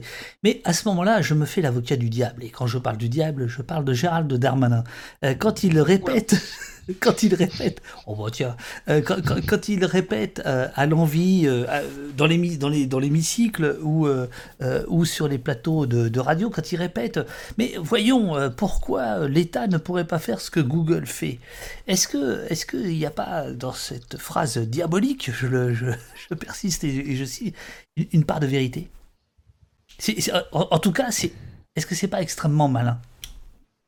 Malin, diable. Malin et Darmanin dans la même phrase, je dois être honnête avec toi, mais euh, c'est pas en tout cas le premier mot qui me vient à l'esprit. Euh, non, peut-être que c'est conseillers en communication ont trouvé un, bon angle. Euh, je vois, j'ai tellement du mal avec l'argument de mais si les autres le font, pourquoi on le ferait pas aussi? C'est genre, bah, mais, enfin, tu fais ça, tu peux faire ça avec la Chine, tu peux faire ça. En fait, c'est un petit jeu qui se fait énormément au niveau européen de, euh, de prendre un des, enfin, un, des, un des différents pays de l'Union européenne euh, se met d'accord avec les autres en disant Ok, moi je vais tester une loi de merde dans mon pays et on mhm. va la faire passer. On va essayer. On pense, qu'on pense que ça passera probablement bien dans tel pays parce qu'ils sont assez. L'état, d'esprit en ce moment fait que ça devrait passer. Tu fais passer un truc pourri dans un pays. Et après ça, tous les autres pays disent Mais regardez, ils le font bien là-bas, pourquoi on ne le fait pas? Et après ça, tu tournes. Donc après ça, la fois d'après, oui, pays qui fait non, non, bien sûr. Euh, mais du coup, l'argument lui-même, il, il, est assez mauvais. Alors après, Google. Ah, moi, moi je pense. Je, non, il, il, est, il est fallacieux, mais il n'est pas mauvais. Il n'est pas mauvais dans le sens où je pense que c'est le, le côté, le bon sens, tu vois, c'est-à-dire. Ouais, le faux bon sens. évidemment, le faux bon sens. mais, mais, je vois ce que tu veux mais, euh, n'empêche que, euh, je trouve pas que nos réponses soient convaincantes. Je, je, je, trouve pas que nos répliques soient convaincantes. Hmm. Voilà. Je crois que je, tiens un truc, mais euh, est-ce que tu peux juste répéter le, la question? La, question, si tu veux, c'est euh, Gérald Darmanin qui dit, euh, à propos des boîtes noires, des URL, qui dit, mais voyons, il, il, dit la même chose pour les drones. Par exemple, pour les drones, il dit, n'importe qui peut utiliser un drone, mais pas la police. Est-ce que vous trouvez ça normal? Et il dit, est-ce que vous trouvez normal qu'un État qui est là pour protéger ses concitoyens ne puisse pas, il ne le dit pas comme ça, mais surveiller ses concitoyens, de la même manière que, que les mêmes citoyens sont finalement traqués, surveillés par Google. Je, traduis, c'est évidemment, il ne le dit pas comme ça, mais grosso modo, ce qu'il dit, c'est il y a une servitude volontaire, où il y a des possibilités. Ah, alors, ah, alors c'est là où on va pas être d'accord. Non, mais j'ai bien dit, je fais l'avocat du diable, cher ami. Eh bien, ne, soyons pas d'accord pour le diable alors. Mais euh, non, alors déjà, il y a le premier truc, c'est que euh, si d'autres peuvent nous surveiller, euh, alors pourquoi pas nous? Sans se poser la question de si cette surveillance, en fait, elle doit avoir lieu. Donc, au lieu de dire, mais Google le fait, pourquoi pas nous? Le discours que je tiendrai, c'est comment empêcher Google de faire, en fait? Comment est-ce qu'on peut développer une sécurité informatique, enfin une culture de la sécurité informatique en France? Comment est-ce que l'État a été à la ramasse et je pèse mes mots au niveau de l'éducation numérique euh, des Français et des Françaises et des personnes qui habitent sur le territoire français. Euh, comment est-ce que le gouvernement a pu laisser des entreprises prendre autant de pouvoir, autant de contrôle, euh, des entreprises étrangères en plus. Donc on parle de planification technologique, on parle de planification écologique peut-être, mais voilà, l'État peut reprendre ce contrôle. C'est une question de volonté. C'est une question de volonté politique. C'est une question de, de, de, mettre les moyens, en fait, de ne pas signer les contrats avec Microsoft au sein de l'éducation nationale, de, développer d'autres solutions, de faire des investissements là où il faut. Donc ça, c'est déjà une première chose. C'est en fait euh, Darmanin en disant ça, il, il aveu sa faiblesse. C'est un aveu de faiblesse. Euh, c'est un aveu de faiblesse volontaire en plus. Et c'est encore pire que c'est encore pire que ça. C'est que en fait Darmanin euh, se frotte les mains de son propre aveu de faiblesse. Donc bon, déjà ça, voilà, c'est Monsieur le ministre de l'Intérieur pour, pour vous en France en 2021. Maintenant, la deuxième chose, c'est tu, tu, tu, parlais de voilà pourquoi est-ce que l'État français pourrait pas le faire aussi, enfin techniquement en gros, genre il faut que l'État se donne les moyens de le faire. Mais c'est pas moi qui dis ça, c'est lui. Hein. Non, non, oui, oui, on, on s'entend. Darmanin le malin nous dit euh, ben en fait, euh, non. Euh, la question, elle n'est pas de euh, comment est-ce qu'on va développer l'arme la plus parfaite pour mettre à genoux la terre entière. En fait, c'est pas ça, le, ou, juste la population française, ou en tout cas la voir comme étant une population qu'on doit surveiller. Le rôle de l'État, il n'est pas là à la base. Le rôle de l'État, c'est pas le gestionnaire d'une grande prison. le rôle de l'État, c'est de nous assurer une vie qui soit digne, une vie qui soit en sécurité, mais on parle de sécurité sociale, on parle de sécurité entre nous, on parle pas de faire de la France un, grand camp de travail. C'est totalement délirant comme question euh, de, la, part de Darmanin. Dire qu'on doit se donner les moyens d'en fait de, de, quel futur est-ce que tu veux quand tu te donnes ces moyens-là, quoi. Euh, voilà, je, suis extrêmement énervé par rapport à ces questions. mais, c'est formidable, c'est le but de, l'avocat du diable, si c'est de, piquer, et, la réponse est superbe. Comment? Comment Max Non, ta, ta question est très bonne, parce que oui, elle, force, à, elle force à, réfléchir un peu en changeant l'angle. Et ce que tu Nono est très vrai. Euh, euh, moi, il y, a deux trucs qui me viennent à l'esprit euh, par à la suite de ce que disait, de ce que disait Nono, c'est mm. la démission politique. Je pense que c'est un point qui est super important. C'est en gros, il présente ça en disant, donc, comme tu disais, Google peut le faire, donc pourquoi pas nous? Et donc, le sous-entendu, c'est que c'est bien que Google puisse le faire. Et c'est là où il y a une vraie démission politique. C'est que ce n'est pas un état de fait qui est désirable, ce n'est pas un état de fait que le gouvernement, dont le gouvernement devrait même être acceptant. Enfin, il devrait, il devrait voir ça et dire, mais c'est en fait, c'est un problème, une, entreprise à but lucratif étrangère qui est capable de, globalement d'espionner. Bien sûr, bien sûr, bien sûr, bien sûr. Et donc, le, problème, donc le sous-entendu dans sa question est super problématique, qui est, euh, c'est qu'en gros, c'est probablement désirable à son sens, à lui, que Google puisse le faire, et lui, en fait, il est jaloux, il aimerait bien le faire. Et c'est un peu, euh, eux, ils ont bien réussi à mettre en place un panopticon, donc cette vision d'une prison dans laquelle tous les détenus sont observés à tout moment, à tel point qu'à un moment, ils ne savent même plus s'ils sont observés ou non par les gardes, et ils se comportent comme si c'était le cas. Donc c'était une idée d'une prison euh, théorique, je crois qu'elle a peut-être été mise en place mais bon, bref, peu importe. Mais cette vision vraiment d'une société dans laquelle, en fait, quelques-uns peuvent observer tous. Et donc, le fait que ça soit désirable pour Darmanin, mais c'est une faillite de vision politique absolument incroyable. Absolument, mais, mais, mais, euh, le, diable n'est pas tout seul. Et on voit bien euh, dans les discours, notamment, euh, on va dire politico-médiatiques, euh, on voit par exemple que l'idée du crédit social à la chinoise peut être défendue sous, d'autres termes euh, par des gens de droite comme de gauche, de, manière complètement euh, ahurissante, mais on, y vient, si tu veux. C'est ça que je veux dire. C'est-à-dire que là, on fait un atelier, c'est super, il y a du monde, il y a plein de questions partout dans le pad, dans le chat, etc. Mais dans le même temps, le, le, gros discours qui arrive, c'est quand même celui-ci, c'est-à-dire de, la servitude volontaire euh, assumée, euh, avec en fait un seul argument, le confort. Ce sera plus confortable pour vous, pour vous tous, hein, grosso modo. Et ça, le confort, c'est un point sur lequel j'ai essayé de mettre le doigt tout à l'heure en parlant de, du côté chiant de certains outils, du fait que ça va être pénible à utiliser, c'est accepter en fait un truc comme ça, accepter de sortir du confort, ça peut être très très, ça peut être très récompensant. Désolé, je trouve pas le bon terme. Ça peut être très, euh, ça peut valorisant. en fait. Merci, ouais. Enfin, ça, peut apporter beaucoup en fait d'accepter de se mettre un peu, un peu en dehors de cette zone de confort. Et, c'est un truc quand tu disais tout à l'heure, euh, tu vois, t'es, es l'oncle et tu te demandes par où commencer. Pour moi, le, premier truc. Le, le, truc qui va même avant les questions d'autodéfense numérique et de sécurité, etc., euh, informatique, c'est de, savoir qu'en fait c'est possible de comprendre ces objets-là. C'est qu'on nous les vend, on nous vend la technologie comme soit magique, soit euh, dangereuse, avec une espèce, il n'y a pas grand-chose entre les deux. Euh, et souvent, c'est bon, écoutez, achetez cet ordinateur-là, vous n'aurez pas besoin de vous poser de questions, tout, est fait pour vous. Achetez ce téléphone-là, c'est presque de la magie, euh, tout fonctionne sans que vous ayez besoin de savoir. En fait, à l'intérieur, hein, c'est comme n'importe quel autre truc électronique, c'est des puces, c'est de la mémoire, enfin bref. Tout ça, c'est en fait appréhendable et compréhensible. Et moi, je le sais parce que je n'ai pas fait d'études d'informatique. Et maintenant, de nos jours, j'ai des connaissances assez avancées en, informatique, en sécurité informatique, et même en matériel dans une certaine mesure. Je ne suis, pas expert, mais tout ça, c'est moins, c'est en même temps très, très compliqué, mais malgré tout, moins compliqué peut-être que l'on ne l'imagine. Et en fait, on peut on peut un peu apprivoiser ces questions-là et reprendre la main dessus, même à des niveaux assez théoriques, mais quand même suffisamment pertinent pour être utile. Donc déjà, ne pas abandonner, ne pas penser qu'on n'a pas le choix entre oh, un monde de complexité infâme ou alors euh, un confort euh, BA dans lequel on n'a pas euh, la moindre compréhension de ce qui se passe. Il, est possible d'évoluer entre les deux et, de, et, de, trouver un autre point au milieu qui nous correspond plus et dans lequel en fait on peut, on peut comprendre plus de choses, on peut prendre plus de décisions et savoir qu'on ne prend pas des décisions sur certains autres aspects parce qu'en fait c'est trop compliqué. Ou, mais mais c'est pas, perdu, quoi. C'est pas perdu à ce niveau-là. Euh, donc ça, c'était un truc qui me semble quand même super important. Et puis après, tu vois, pour le truc des drones, euh, pourquoi il y a un individu a le droit de faire voler un drone, mais pas nous? Bah, En fait, c'est assez bien résumé par le slogan qui est, euh, enfin, le slogan, je sais pas c'est un slogan, mais en tout cas, c'est une idée qui est très belle, qui est bah, la vie privée pour les faibles et la transparence pour les puissants je redire plus plutôt plus plus plus plus plus, plus euh, tu vois plus politique. Avec le point en l'air quoi. Voilà c'est ça.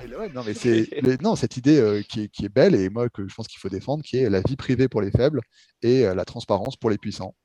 Et c'est ça que beaucoup de puissants ne veulent pas. C'est qu'en fait ils ont l'habitude de l'inverse. Ils veulent la transparence pour les faibles. Ils veulent pouvoir contrôler leurs dépenses. Ils veulent pouvoir voir ce que font les gens ce à quoi ils pensent etc mais les puissants eux veulent la vie privée. Et hum, c'est l'inverse. C'est la vie privée pour les faibles et la transparence pour les puissants Certains dans le chat euh, aimeraient que vous soyez à l'Assemblée. Hein, je, je, je, vous le dis. Mais c'est gentil. je, sais très bien d'où ils veulent. Enfin, je viens d'où ils viennent. Mais... Euh. je, suis désolé, mais moi, je, vais, devoir, je vais devoir refuser. Je, sens un traître euh, si, si j'allais à l'Assemblée. Il y a d'autres questions aussi sur le pad. Est-ce que vous voulez qu'on reprenne un peu peut-être le, le, fil Alors, tu, tu, tu, sais quoi, Nono En fait, les questions sur le pad, c'est. Non, non, non, mais on, on, on, va, on va s'organiser. Moi, je vais, je, vais, je, vais, je vais vous laisser là. Je vais vous laisser 2-3 minutes. Je vais voir comment je peux boutiquer ma petite, euh, ma petite boutique, on va dire. Euh, et puis vous, vous pouvez continuer à répondre. Mais en fait, sachez que sur le pad, il y a des gens qui vous mettent directement les questions. Moi, je vous en mets quelques-unes, les modos aussi. Mais en fait, il y en a. Euh, il y en a beaucoup plus que ça, en fait. Donc, non, mais c'est génial, c'est génial. Dans le chat, mais ouais, j'en ai vu beaucoup. C'est génial. Il y a du monde et, bon voilà. Donc, donc là, si vous voulez bien, moi je vais vous laisser tranquillement avec, votre, avec le, chat et le pad. Et, mais je reviens dans une ou deux minutes, le temps de savoir euh, qui, qui, mange quoi maintenant là, dans, la maison née. D'accord euh, à, tout de suite, à tout de suite. À toutes. Est-ce que, euh, Axe, du coup, tu voudrais qu'on fasse genre une question chacun Ouais, carrément, faisons ça, ouais. Moi, j'allais dire déjà, en tout cas, aux gens qui nous écoutent, déjà, un, super, c'est super cool d'avoir plein de questions, ça fait vraiment plaisir. Euh, moi, je, vais essayer, euh, je pense qu'on peut essayer de faire ça avec Nono, de reprendre les questions une par une dans le pad, d'essayer d'apporter au moins des petites réponses. Euh, moi, je suis aussi disponible sur Twitter si les gens veulent, veulent me venir me poser des questions, j'essaierai d'y répondre avec plaisir. mon, tweet, c'est, mon Twitter, c'est Axel Simon, at Axel Simon rien de très inventif puisque je m'appelle Axel Simon. Euh, et voilà, et puis on prend des questions si tu veux, Nono, on regarde euh, ce qu'il y a et puis on, essaie de répondre. Un, truc aussi, c'est euh, bah, du coup, moment, vu que Davdu fait pas là, on va en profiter. Hein. moment pub quadrature, on, a une superbe page sur lqdn.fr slash nous où vous pourrez trouver différents liens pour nous contacter, des, chats en temps réel, des listes mail et autres joyeusetés. Donc voilà, n'hésitez pas si vous voulez passer nous, nous, faire le coucou, c'est tout à fait possible. Et il y a quelqu'un qui nous dit sur Mamotte aussi, oui, on est aussi sur fait. Euh, faits divers. Euh, on est sur les nouveaux réseaux et sur les vieux réseaux, comme on dit. Euh, et pour rajouter ce que dit Nono, puisque c'est quand même un truc important, entre autres, ça paye son salaire, la courature fait le choix de dépendre fondamentalement de dons, euh, majoritairement de dons d'individus. On est aussi financé par quelques fondations, mais ce n'est pas du tout la majorité de notre, de notre budget. Et du coup, pour qu'on puisse continuer à mener les actions euh, qui sont beaucoup juridiques, mais pas que, et, euh, et, pour continuer à avoir une communauté, on vous encourage, si vous avez les moyens, évidemment, hein, soit bah, donner du temps, soit donner de, l'argent si vous, si vous avez la possibilité de le faire. donc il y a, une page de dons sur le site de la mais on est aussi en train d'essayer, et c'est un truc moi qui me fait très plaisir, d'essayer de, de, de retravailler plus avec la communauté. C'est un truc qu'on faisait beaucoup dans les premières années de la courature que pour diverses raisons, on a eu du mal à continuer à faire à une époque, euh, mais qu'on essaie vraiment de remonter maintenant. Donc voilà, donc si vous avez du temps et des choses que vous voulez, que vous voulez faire, euh, bah voilà, faites-nous signe et on, bah, on essaie d'être de, de, nouveau capable de faire plus de choses parce qu'on est plein. voilà. C'est ça. Et, puis on... n'oubliez pas, euh, oubliez pas de filer des sous à Dave Duf aussi qui nous accueille ce soir. Voilà, voilà. du coup, moi, j'avais j'avais une petite question, une question sur le traçage matériel. chaud ça. Là, on va Là, on va parler plus d'espionnage et de, trucs comme ça. Euh, mais du coup, il faut savoir que oui, bah, alors euh, le traçage matériel, ça existe. Euh, il y a un blog assez sympa qui s'appelle Yours and Eyes, je crois. je sais pas si tu te souviens d'avoir vu passer ce. Non, ça, ça me dit rien, ça a l'air intéressant.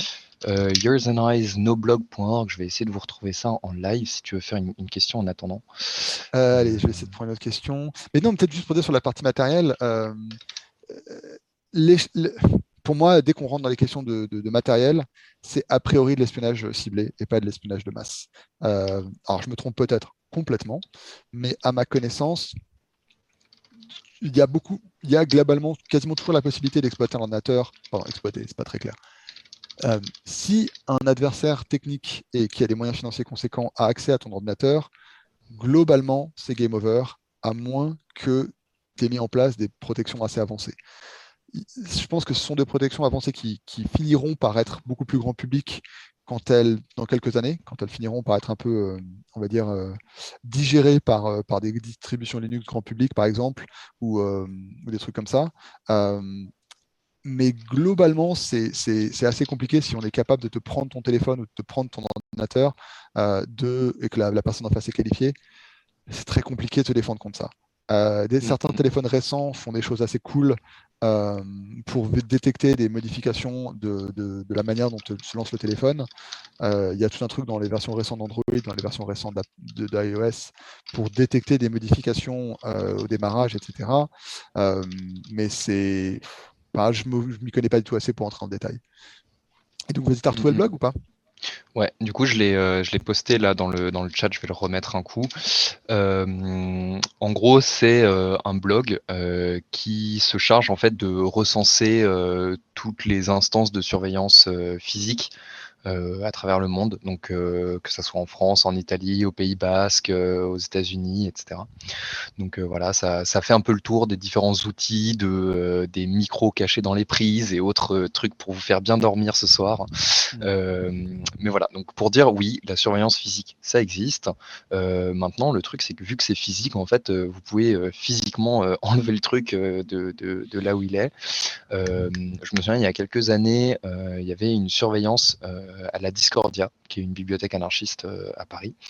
Et euh, en face de cette bibliothèque, il y a une école Montessori, et dans l'escalier en gros de, cette école, la police avait posé une caméra qui surveillait du coup les entrées et sorties de, cette librairie.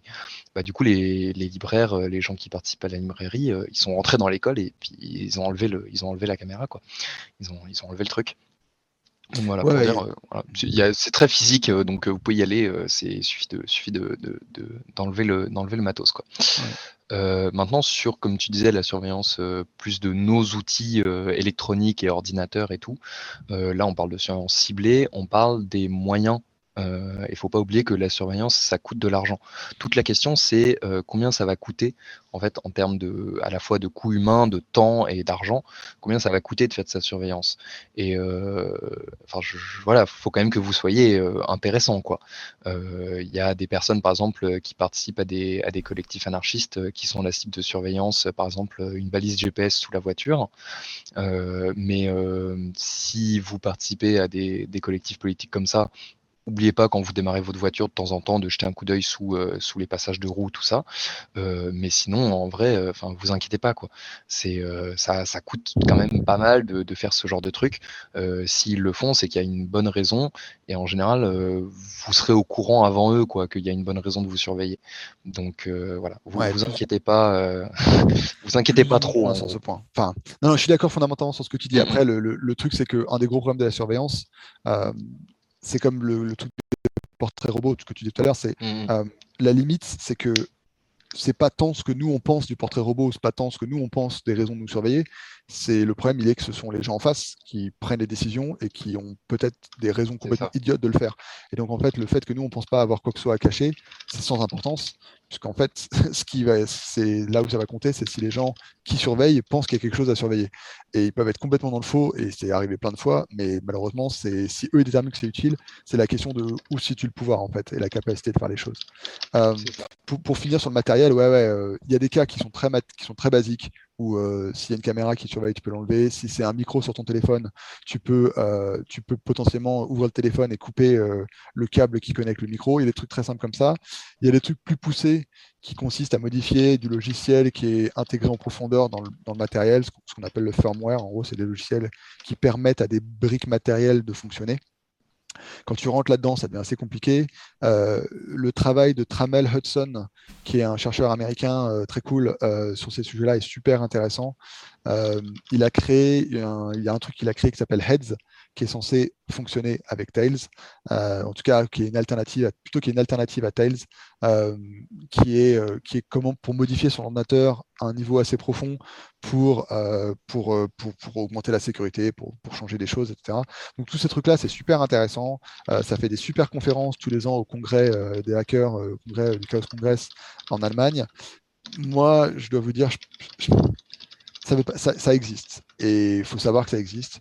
Après, je ne pense pas qu'il faille s'en inquiéter au quotidien, à moins de penser que euh, l'État, ou que, peut-être une boîte privée, mais a de réelles raisons de vouloir vous écouter vous, très, précisément vous, euh, et pas quelqu'un d'autre. Euh, pour de la surveillance opportuniste, je ne pense pas que les trucs de surveillance matérielle, ce soit un, gros problème. Quoi. Alors je, suis de retour, hein, contrairement à, je ne suis pas allé cuisiner d'autres suspects ailleurs, mais j'ai l'impression que mes enfants sont partis dans le dark web. Je ne sais pas où ils sont. Je ne sais pas, je sais pas où ils sont passés. Donc, bon, vous inquiétez pas, tout ça est à peu près sous contrôle. Euh, donc, moi, je, je, je, vous écoute. Hein, je, vous laisse avec le, avec le pad et le, et, le, et le, et le chat. Et je, vous relance si vous avez besoin d'être relancé. Hein. Il y a, y a... Moi, aucun souci, mais j'ai l'impression qu'il y a déjà plein plein de trucs. Donc, euh. J'ai une question que j'ai vu mm-hmm. passer, alors je vais essayer de, donner le nom de la personne au tant qu'à faire. C'est Scorch euh, underscore FRA, donc Scorch FRA, qui demande notre avis sur euh, Graphene OS et EOS. Euh, donc alors, attends, je, fais une petite pause. François, François, c'est lui, en fait. Euh, il est, il est, c'était un des tout premiers modos euh, d'Opost. Et si ce soir on est réunis, c'est en partie grâce à lui parce que euh, il a tenu bon et donc je suis très heureux qu'il soit, qu'il soit là ce soir. Donc c'est pas, c'est pas pour rien. Mais à mon avis, si tu commences à répondre à ces questions, ils vont en avoir un paquet. Mais voilà. En tout cas, merci à lui de nous avoir réunis parce que c'est très, c'est très cool comme soirée. Euh, je vais pas, je vais pas rentrer trop trop dans le détail, mais juste pour expliquer. Donc donc on disait tout à l'heure, il y a des logiciels qui ont une base libre et open source, dont on fait derrière des, logiciels qui sont propriétaires ou qui ont des fonctions ajoutées qui les rendent euh, moins sympathiques pour la vie privée, pour être euh, très euphémistique. Euh, et donc Android en est un. Android, qui est le système qui fait tourner la majorité des téléphones sur la planète, ça a une base libre qui s'appelle AOSP et euh, cette base-là, elle est, il euh, a, pas vraiment, il y, a quand même des choses dedans qui sont pas très chouettes, mais ça, reste un projet libre qu'on peut prendre et dont on peut faire euh, une version dérivée.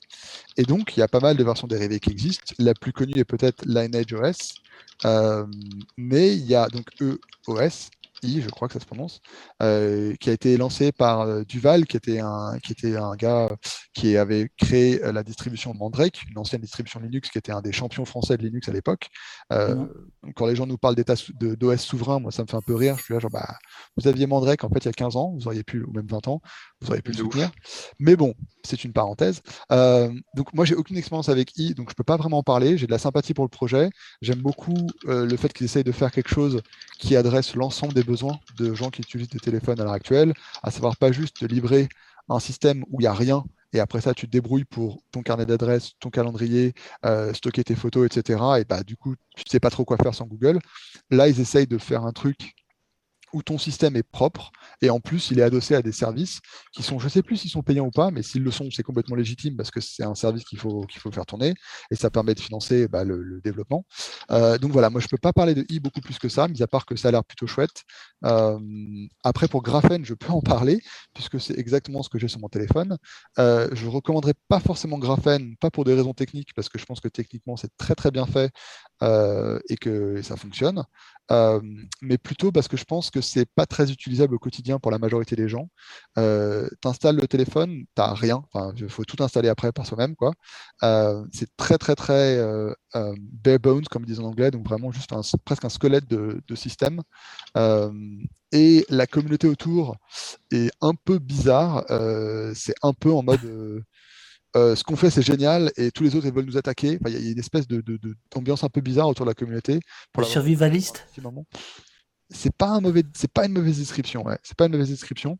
Donc moi, à l'heure actuelle, je serais plus intéressé par un truc qui s'appelle Calyx OS, C-A-L-Y-X, qui est fait, euh, qui est aussi une distribution Android, donc c'est une version d'Android communautaire, renforcée en termes de sécurité, parce que c'est le, le, gros point fort de Graphene, c'est que c'est très très parano comme, version d'Android, hein, c'est vraiment l'idée, euh, avec l'idée que, qu'en gros il faut vraiment essayer de maximiser la, sécurité, au dépend du, côté pratique, hein, euh, et c'est un choix euh, qui est complètement respectable, hein, mais il juste faut mettre en garde les gens. Et je pense que Calix tire le curseur un petit peu plus du côté utilisable au quotidien et, a un peu plus à l'esprit des utilisateurs commun plutôt que des utilisateurs avec un, besoin, de sécurité extrêmement avancé comme Graphene. Donc moi j'aurais tendance à plutôt euh, suggérer d'aller voir du côté d'abord de CalyxOS et si ça suffit pas en termes de sécurité, après d'aller voir Graphene. Et s'il y a moins besoin de sécurité en ressenti, en tout cas personnel, euh, probablement I est une bonne solution aussi. Mais je pense que les trois sont, sont cool. Hein. Donc voilà François, si tu veux euh, réagir, n'hésite pas, n'hésite pas. Il euh, y, a, y, a, y, a, tout un tas d'autres questions, notamment. Euh, alors on reste, enfin je reviens aux ordinateurs. chiffrer le disque dur, est-ce que c'est suffisant ou pas suffisant? Suffisant contre quoi? Mmh, Ouais, voilà, c'est ça. Mais c'est de toute façon, en fait, c'est une bonne idée. Genre refaites-le par défaut.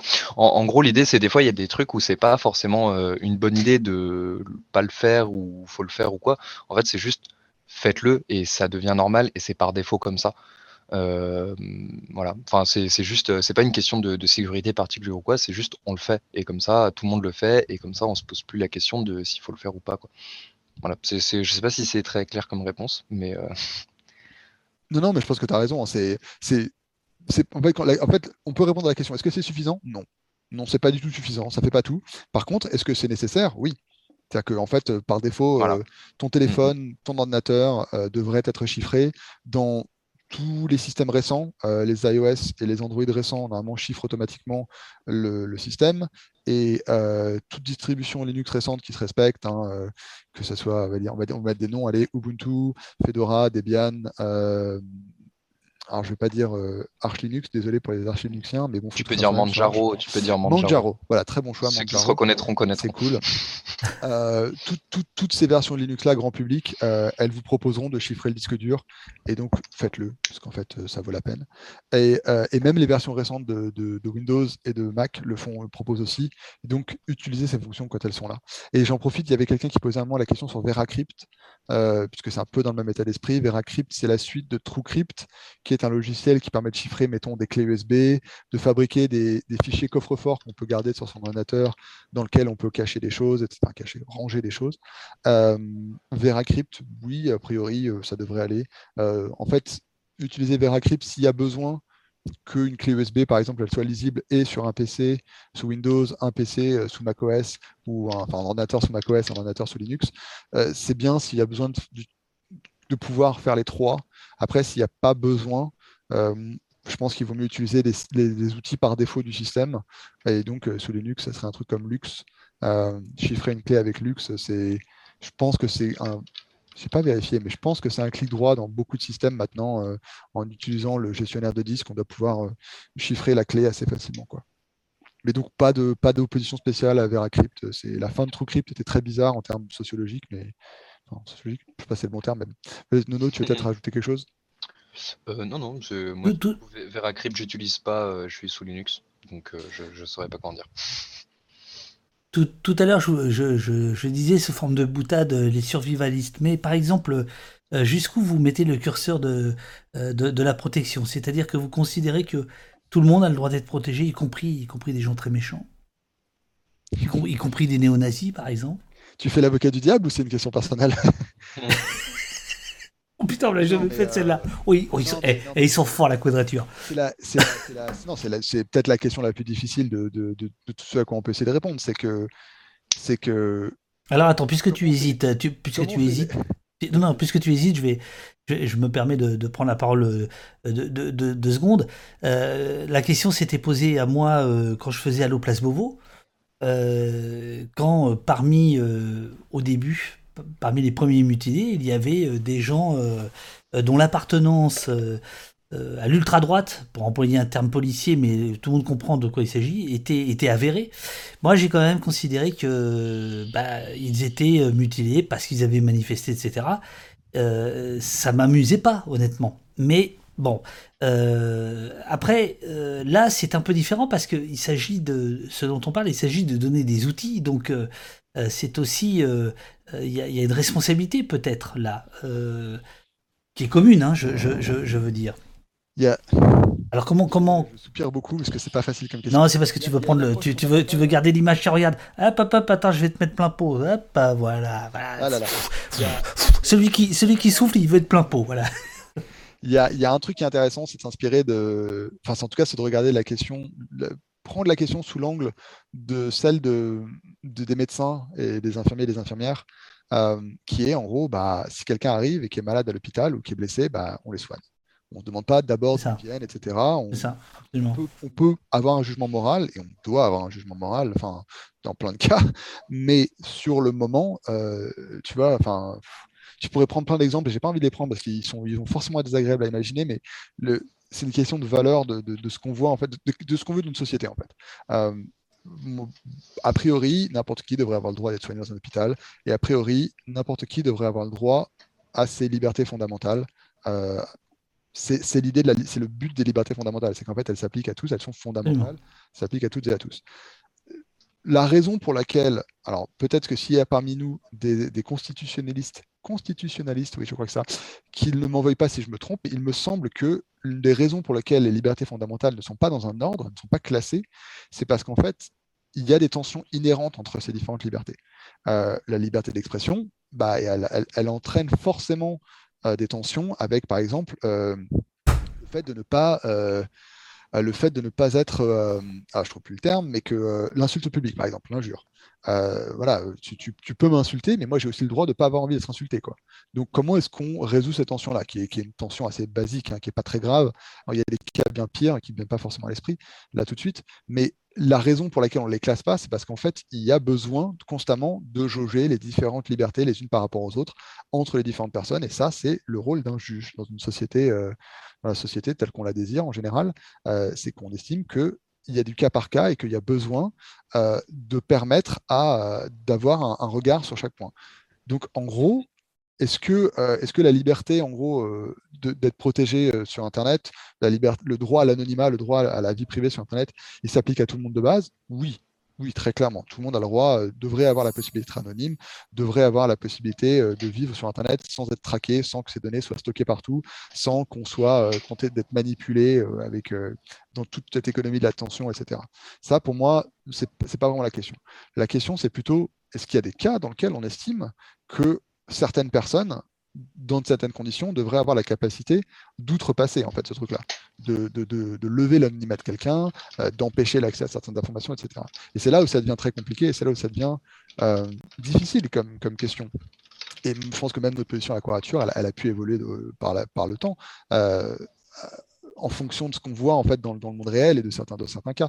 Mais le, moi, le truc que j'ai toujours trouvé rassurant, c'est de voir qu'il y, y, a très très très peu de cas où, où genre, la personne ou les méchants arrivent à se servir d'un outil technique de manière tellement correcte qu'en fait, ils échappent complètement à la justice, ou même que ce soit la justice, on va dire, euh, légale, ou, une forme de justice morale, tu vois.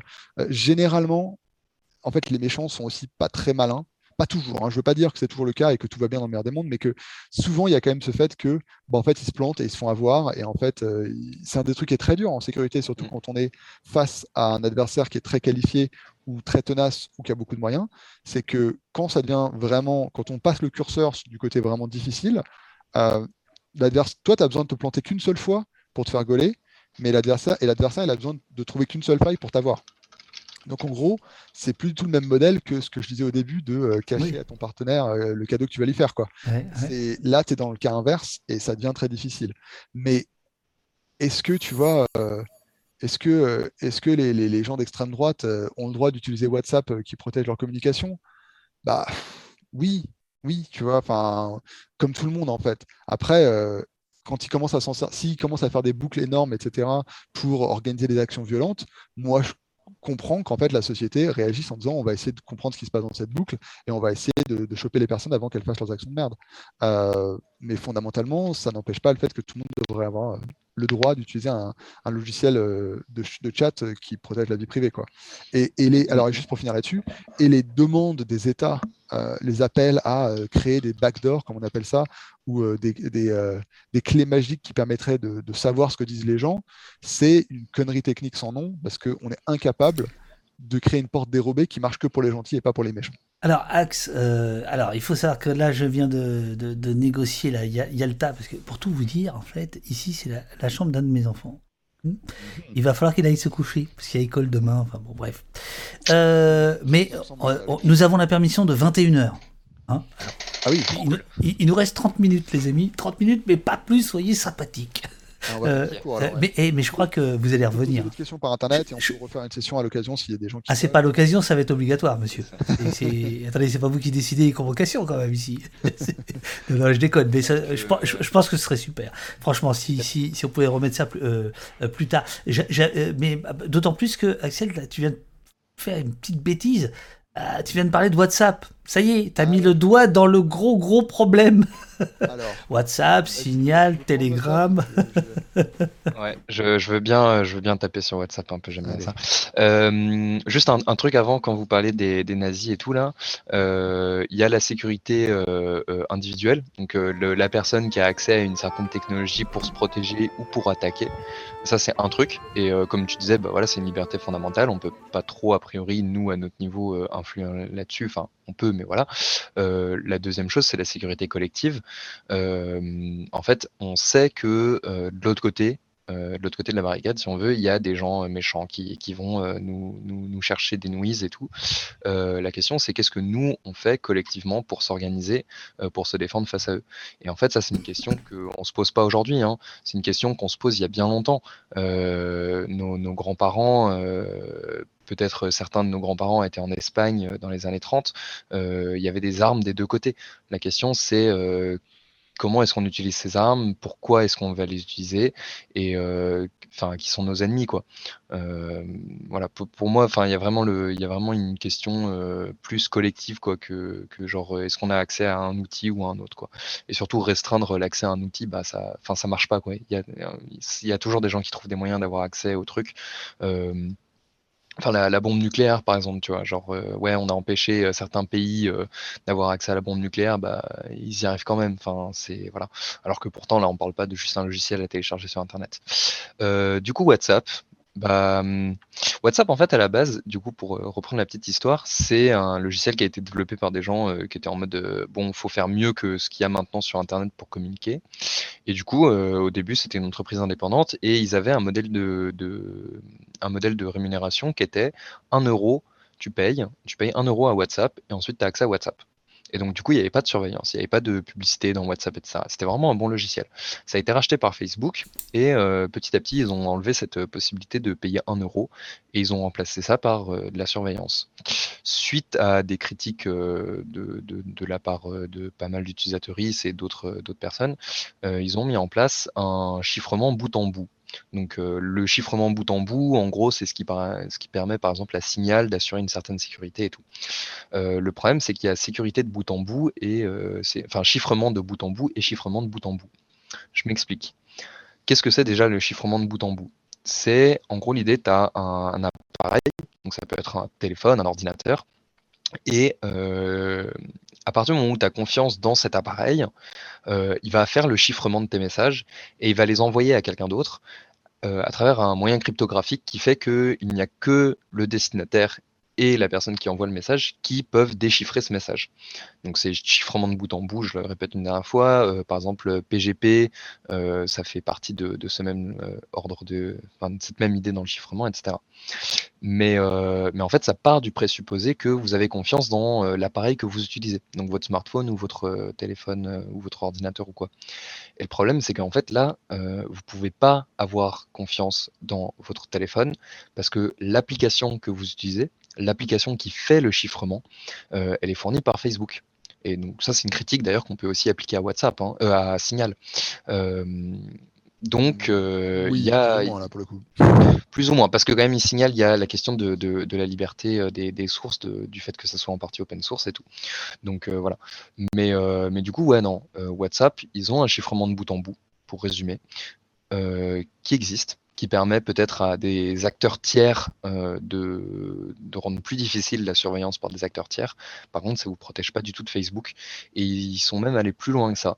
Ils ont dit, OK, euh, il y a des soucis de spam et de harcèlement, etc., etc., sur WhatsApp. Donc ce qu'on va faire, c'est qu'au lieu de faire l'analyse de vos messages sur nos serveurs, on va les faire directement depuis votre téléphone. Voilà et donc du coup ils ont contourné en fait le chiffrement qu'ils avaient mis en place. Donc euh, le chiffrement c'est pas pour se protéger de Facebook, c'est pas pour se protéger de la surveillance de masse de la part de Facebook, c'est pas pour se protéger euh, de la surveillance de masse d'un État ou quoi. Euh, ça permet éventuellement à des acteurs tiers comme des publicitaires ou des personnes qui surveillent le réseau comme les administrateurs de la fac ou des trucs comme ça, d'avoir plus de mal à, lire vos messages. Mais voilà. Alors, pour reprendre, alors, WhatsApp, on a compris, bon, il y, a, Facebook euh, qui a racheté, etc. Donc, euh, donc on, se livre à, Facebook. Qu'en est-il de Telegram et de, et de Signal?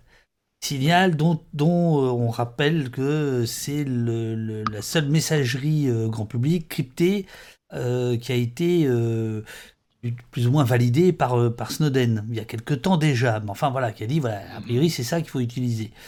plus que Telegram par ailleurs. Est-ce que est-ce que c'est encore d'actualité ça ou pas ou euh, où est-ce que le, le où est le talon d'Achille chez ces deux-là? S'il y en a un. Eh ben on s'était préparé à ça. on s'était préparé à cette question. Est-ce que tu, tu veux commencer peut-être? Ouais, ok, allez, on se dit, parce que moi j'aime bien taper sur Telegram. Euh, oh, les gars, oh, dis donc, oh, le, le, good cop, bad cop, bah, alors en plus ils, ils, échangent les rôles, alors c'est infernal. Vous êtes obligé de revenir, moi je vous le dis. On va commencer par Signal, c'est un peu plus sympa. Signal, c'est un bon logiciel ça fait plein de choses bien. C'est un excellent remplaçant à WhatsApp, surtout pour les gens qui connaissent que WhatsApp, parce que ça ressemble beaucoup. Euh, point qui est quand même intéressant à garder à l'esprit, c'est que le, chiffrement de signal, donc le protocole signal, comme ils appellent ça, euh, qui, permet de faire du chiffrement de bout en bout, qui est un truc qui a vraiment une belle innovation en termes de cryptographie. Euh, les, deux, gars qui ont monté ça, ils ont, vraiment fait. C'est un beau truc qu'ils ont créé. c'est le système qui est désormais utilisé à peu près partout. Donc, ils ont. Y compris par WhatsApp. Hein. Y compris par WhatsApp, c'est exactement ce que j'allais dire. Les, le, chiffrement de bout en bout dans Signal, dans WhatsApp, c'est fondamentalement le même que dans Signal, puisque ce sont les gens de Signal qui ont aidé WhatsApp à le mettre en place dans WhatsApp. Donc, c'est aussi le truc qu'il y avait dans Google Duo et Allo, là, leur, euh, leur 8e, 9e, 13e, je ne sais plus, tentative de faire un, truc de messagerie instantanée. Il y a un article fascinant euh, dans, euh, dans, je ne sais plus quel site, dans Art Technica, sur les 15 dernières années de, ça de chez Google. C'est complètement délirant. mais en plus, j'exagère à peine quand je dis 8 ou 9e. Quoi. Mmh, mmh, mmh. Et bref, et ce truc-là, ça se retrouve aussi dans Element, que je citais tout à l'heure, qui est un autre euh, logiciel dédié au grand public, mais beaucoup moins connu, mais qu'on utilise par exemple, euh, on propose un chat à la quadrature qui est basé là-dessus, euh, qui, a l'avantage d'être en plus décentralisé. mais donc la manière de faire du chiffrement de bout en bout de signal, elle est tellement bonne qu'en fait, et comme elle est libre et open source, elle s'est retrouvée à plein d'endroits. Donc ça, ça c'est cool, ça c'est très très bien. Le, moi, le défaut principal que je vois avec Signal, c'est qu'ils ont refusé, et ils, plutôt en la personne de leur personnalité publique et leur fondateur euh, le plus connu, euh, ont refusé que le système soit euh, décentralisé. C'est-à-dire qu'eux, ils pensent qu'il vaut mieux passer par un système centralisé dont ils contrôlent les serveurs, ils contrôlent la distribution du logiciel.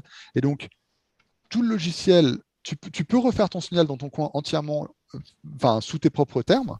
Euh, tu peux monter ton propre serveur, tu peux, tu peux faire ton, ta propre version de Signal sur ton téléphone, mais tu seras tout seul dans ton coin. Tu ne pourras pas parler aux autres gens de Signal. Donc, c'est le problème, c'est qu'en fait, Signal n'essaye pas d'être interopérable. C'est un terme, c'est une idée qui nous, nous est chère à la quadrature. Euh, et attends, interopérable, il faut. Interopérable, on va y aller. J'allais y revenir, mais ah, interopérable, c'est quand deux systèmes différents peuvent se parler, même s'ils ne sont pas forcément exactement la même chose. Par exemple, si moi, je, sur mon téléphone, j'utilise mon client mail qui s'appelle K9, K9 pour t'envoyer un mail sur ton Gmail, tu vas le lire. Et si tu renvoies un mail à quelqu'un qui utilise Thunderbird, il va aussi pouvoir le lire. Tout ça, ça fonctionne ensemble. Ça parle la même langue. Ça va peut-être utiliser des, euh, techniquement des versions différentes pour, faire le, truc, mais en tout cas, ça se parlera il n'y a pas de problème et différents serveurs Mastodon, euh, donc celui de la euh, qui est mammoth.fr et d'autres, peuvent se parler euh, oh, placement de produit, les amis, vous avez vu là Mamotte.fr. M-A-M-O-T. Inscrivez-vous plutôt sur d'autres, il y a déjà trop de gens sur Mamotte. et ça, eh, c'est on dirait Coca-Cola là. Non, mais, rupture de stock, excusez-nous. c'est ça, rupture de stock. oui, c'est ça. Juste avant Noël. puis après. Mais mais il y a d'autres trucs qui font un truc très similaire à, Mastodon, un truc qui s'appelle Pleroma. Enfin, c'est intéressant si vous êtes technique et que ça vous intéresse. Mais tout ça pour dire que Pleroma et Mastodon, ça fait pas tout à fait la même chose, mais c'est capable de se parler et de faire un réseau commun. Et donc l'interopérabilité, c'est un truc super important. Euh, c'est une des bases d'Internet, c'est ce qui fait que hein, le réseau a grandi, etc. Et donc le problème que nous, on a principalement avec Signal, il n'est pas vraiment au niveau technique, parce que c'est très bien fait, c'est fait par des gens qui savent très bien ce qu'ils font. C'est globalement fait par une, par, une, euh, par une fondation qui est financée, entre autres, par des gens de WhatsApp qui sont barrés, donc avec l'argent de Facebook. Donc si tu veux vraiment tirer sur le fil, tu peux toujours trouver une critique. Mais c'est bien fait. Tu peux toujours trouver Facebook. Voilà. La critique de Signal, c'est que. Oui, c'est ça. Mais la critique de Signal, c'est qu'ils ont ils, n'ont ils ont pas voulu jouer le jeu de la décentralisation et ils ont préféré rester dans leur coin. Ils te forcent à utiliser un numéro de téléphone, ce qui peut être problématique. Ça dépend de ton modèle de menace, mais c'est quand même un peu chiant de devoir donner son numéro de téléphone, puisque avec ça, on peut aussi te localiser géographiquement si on connaît ton numéro de téléphone et qu'on a les moyens d'un État ou des trucs comme ça. Euh, et que du coup, et, un truc moi qui personnellement me gêne un peu, c'est qu'ils ont toujours donné l'impression d'être plus inquiétés par la surveillance d'État que la surveillance privée comme si nécessairement parce que Google et Facebook c'était des boîtes de Californie et que aussi c'était californien, et bien finalement tout ça en fait on se comprenait, on était potes et que le vrai problème c'est le gouvernement, tu vois, très à l'américaine. Un... Oui. J'ai pas envie de dire libertarien pour Signal parce qu'honnêtement je ne sais pas euh, et je ne pense pas vraiment que ça soit dans cet esprit-là, mais mm, mm. il y a un peu de ça. Telegram. ah, le... alors Telegram, donc là, la Nono reprend la main. Non, il t'a bien raison. Euh, je te laisse taper sur Telegram un coup, j'en profite que tu sois sur Signal. Euh, le, souci en fait que Signal a avec l'interopérabilité, c'est que du coup, ils se retrouvent, euh, comme Facebook, à gérer une communauté qui les dépasse. En fait, mm. ils, ont, ils, ont, ils ont voulu être plus paternalistes que leur propre père et ils se sont retrouvés à devoir gérer les messages de tout le monde, enfin de tous les utilisateurs et utilisatrices de Signal. et du coup, ils sont confrontés au spam ils sont confrontés à des abus, ils sont confrontés à des trucs comme ça. Et ils n'ont pas la possibilité d'utiliser du logiciel libre pour combattre ça. Alors oui, j'ai déplacé un peu mon micro, hop, j'espère que ça sera mieux comme ça. Et voilà, c'est là c'est suave, là c'est beau, là c'est. Voilà, c'est parfait. Il y a quelque chose là. Il y a tout, tout, tout de suite autre chose. Euh, et, du coup, euh, Signal, donc, euh, se retrouvant confronté au problème du spam et de, des abus, a décidé de développer une partie de son serveur en dehors du logiciel libre, en dehors de l'open source. Donc, il y a une partie du serveur de Signal maintenant qui est privée et auquel on n'a pas accès, auquel on n'a pas de regard. Donc voilà, ça c'est un des gros problèmes et je pense que c'est le problème majeur que j'ai pour ma part euh, vis-à-vis de Signal, c'est qu'en en fait euh, ils ont trahi notre confiance en se cachant, euh, peut-être pour nous protéger. Je dis pas le contraire. Ils ont, ils ont sûrement des très bonnes raisons de le faire et je pense que lutter contre le spam et les abus c'est nécessaire. Mais en fait, la solution de vouloir tout gérer par soi-même, en général, ça, ça, ça revient te, te, te, mordre les fesses quoi, au bout d'un moment. Mm. Donc voilà. Alors, on, va passer à Telegram, mais il y a, y a Strega31 qui, qui, dit une chose euh, intéressante. Euh, mais quel que soit le mode de cryptage euh, ou de chiffrement, si on se fait arrêter, confisquer son téléphone par la police par exemple, et obligé de le déverrouiller, ils peuvent accéder à toutes nos données et nos contacts, etc. si on n'a pas nettoyé l'historique. Alors, oui et non, ça dépend. Par exemple, dans Signal, tu peux mettre un, tu peux demander à ce qu'il y ait un code PIN qui apparaisse. Enfin, tu peux faire en sorte que Signal te demande un code PIN pour pouvoir accéder au message de Signal. Donc, tu peux rajouter cette couche de, protection supplémentaire. Mais bon, enfin, réalistement, euh, si on peut te forcer à déverrouiller ton téléphone, on peut te forcer à déverrouiller Signal. Hein. Et eh oui. Ça s'applique surtout dans un cas où, par exemple, on arriverait à te voler ton téléphone alors qu'il est déverrouillé, mais Signal n'était pas ouvert. dans ces cas-là, si quelqu'un veut aller voir tes messages Signal, ah bah non, il faut aussi le PIN supplémentaire. Mais c'est toujours le, moment où la, sécurité théorique se heurte au, fonctionnement réel. C'est qu'en fait, si ton adversaire il peut légalement te forcer à révéler ton truc, où il peut te forcer par, juste par, par la violence, bah, de toute façon, les mesures techniques, elles feront rien. Alors, mais du coup, je ne sais pas si c'est pour autant qu'il faut conclure que ça sert à rien, tu vois, ces trucs de, chiffrement, etc. parce qu'il y a des cas dans lesquels on va récupérer un téléphone, mais tu ne seras pas là pour le déverrouiller, et en fait, ils ne pourront rien faire. Juste, ils pourront rien faire. Ils pourront essayer de le garder allumé pour essayer de, tester, de le déverrouiller. Toi, tu peux mettre en place des trucs du genre, au bout de 3 ou de 5 ou 12 euh, tentatives de mot de passe ratées, et ben, le téléphone, il se remet à zéro et il s'efface tout seul. Il y, a des choses qu'on peut faire quand même. Donc, donc faut pas être, mmh. faut pas être, faut pas tomber trop dans, la, encore une fois dans le binaire. Il hein. faut, faut, faut, faut garder à l'esprit ce que peuvent faire les différentes dimensions techniques et comment on peut les utiliser.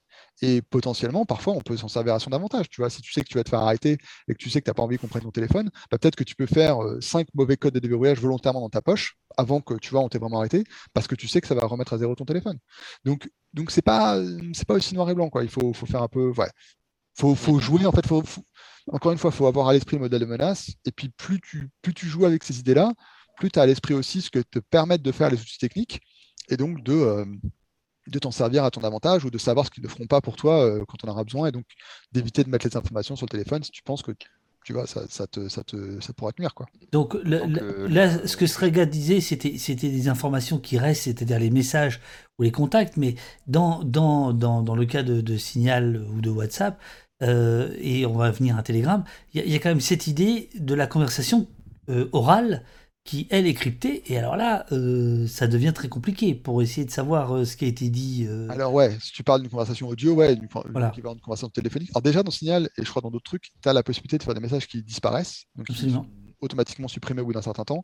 Alors ça implique que la personne en face qui t'a envoyé le message, elle est la version de Signal normale et pas une version vérolée qui, ferait, qui, qui ne respecterait pas cette convention. Mais Enfin, après ça, c'est une question de, confiance humaine, de qui t'as en face. Et tu penses que tu parles avec quelqu'un qui, est comme. Enfin, moi, si je parle avec mon pote Julien, je sais que les messages ils s'effacent parce que je sais que Julien il utilise la version normale de signal. Donc, j'ai pas besoin de m'inquiéter. Mais, dans certains contextes, tu pourrais t'en inquiéter. Encore une fois, c'est des questions de contexte. Euh, Julien, c'est Nono? Tu as dit Julien? Ah, Julien parce que j'ai un pote qui s'appelle Julien. Ah d'accord, j'ai cru que tu balançais Nono parce que moi je sais pas son nom moi Nono. Non non non Nono, je l'aurais appelé Nono. Julien Nono, euh, je me suis dit tiens c'est euh, peut-être lui. Comme tout d'un coup il, s'est crispé là sur son sur son clavier et je me suis dit ah merde. Ça y est il l'a balancé. C'est pas grave, je, euh, je, changerai d'identité demain. C'est ça c'est ça. T'en as, bah, as, plein de toute façon tu peux les.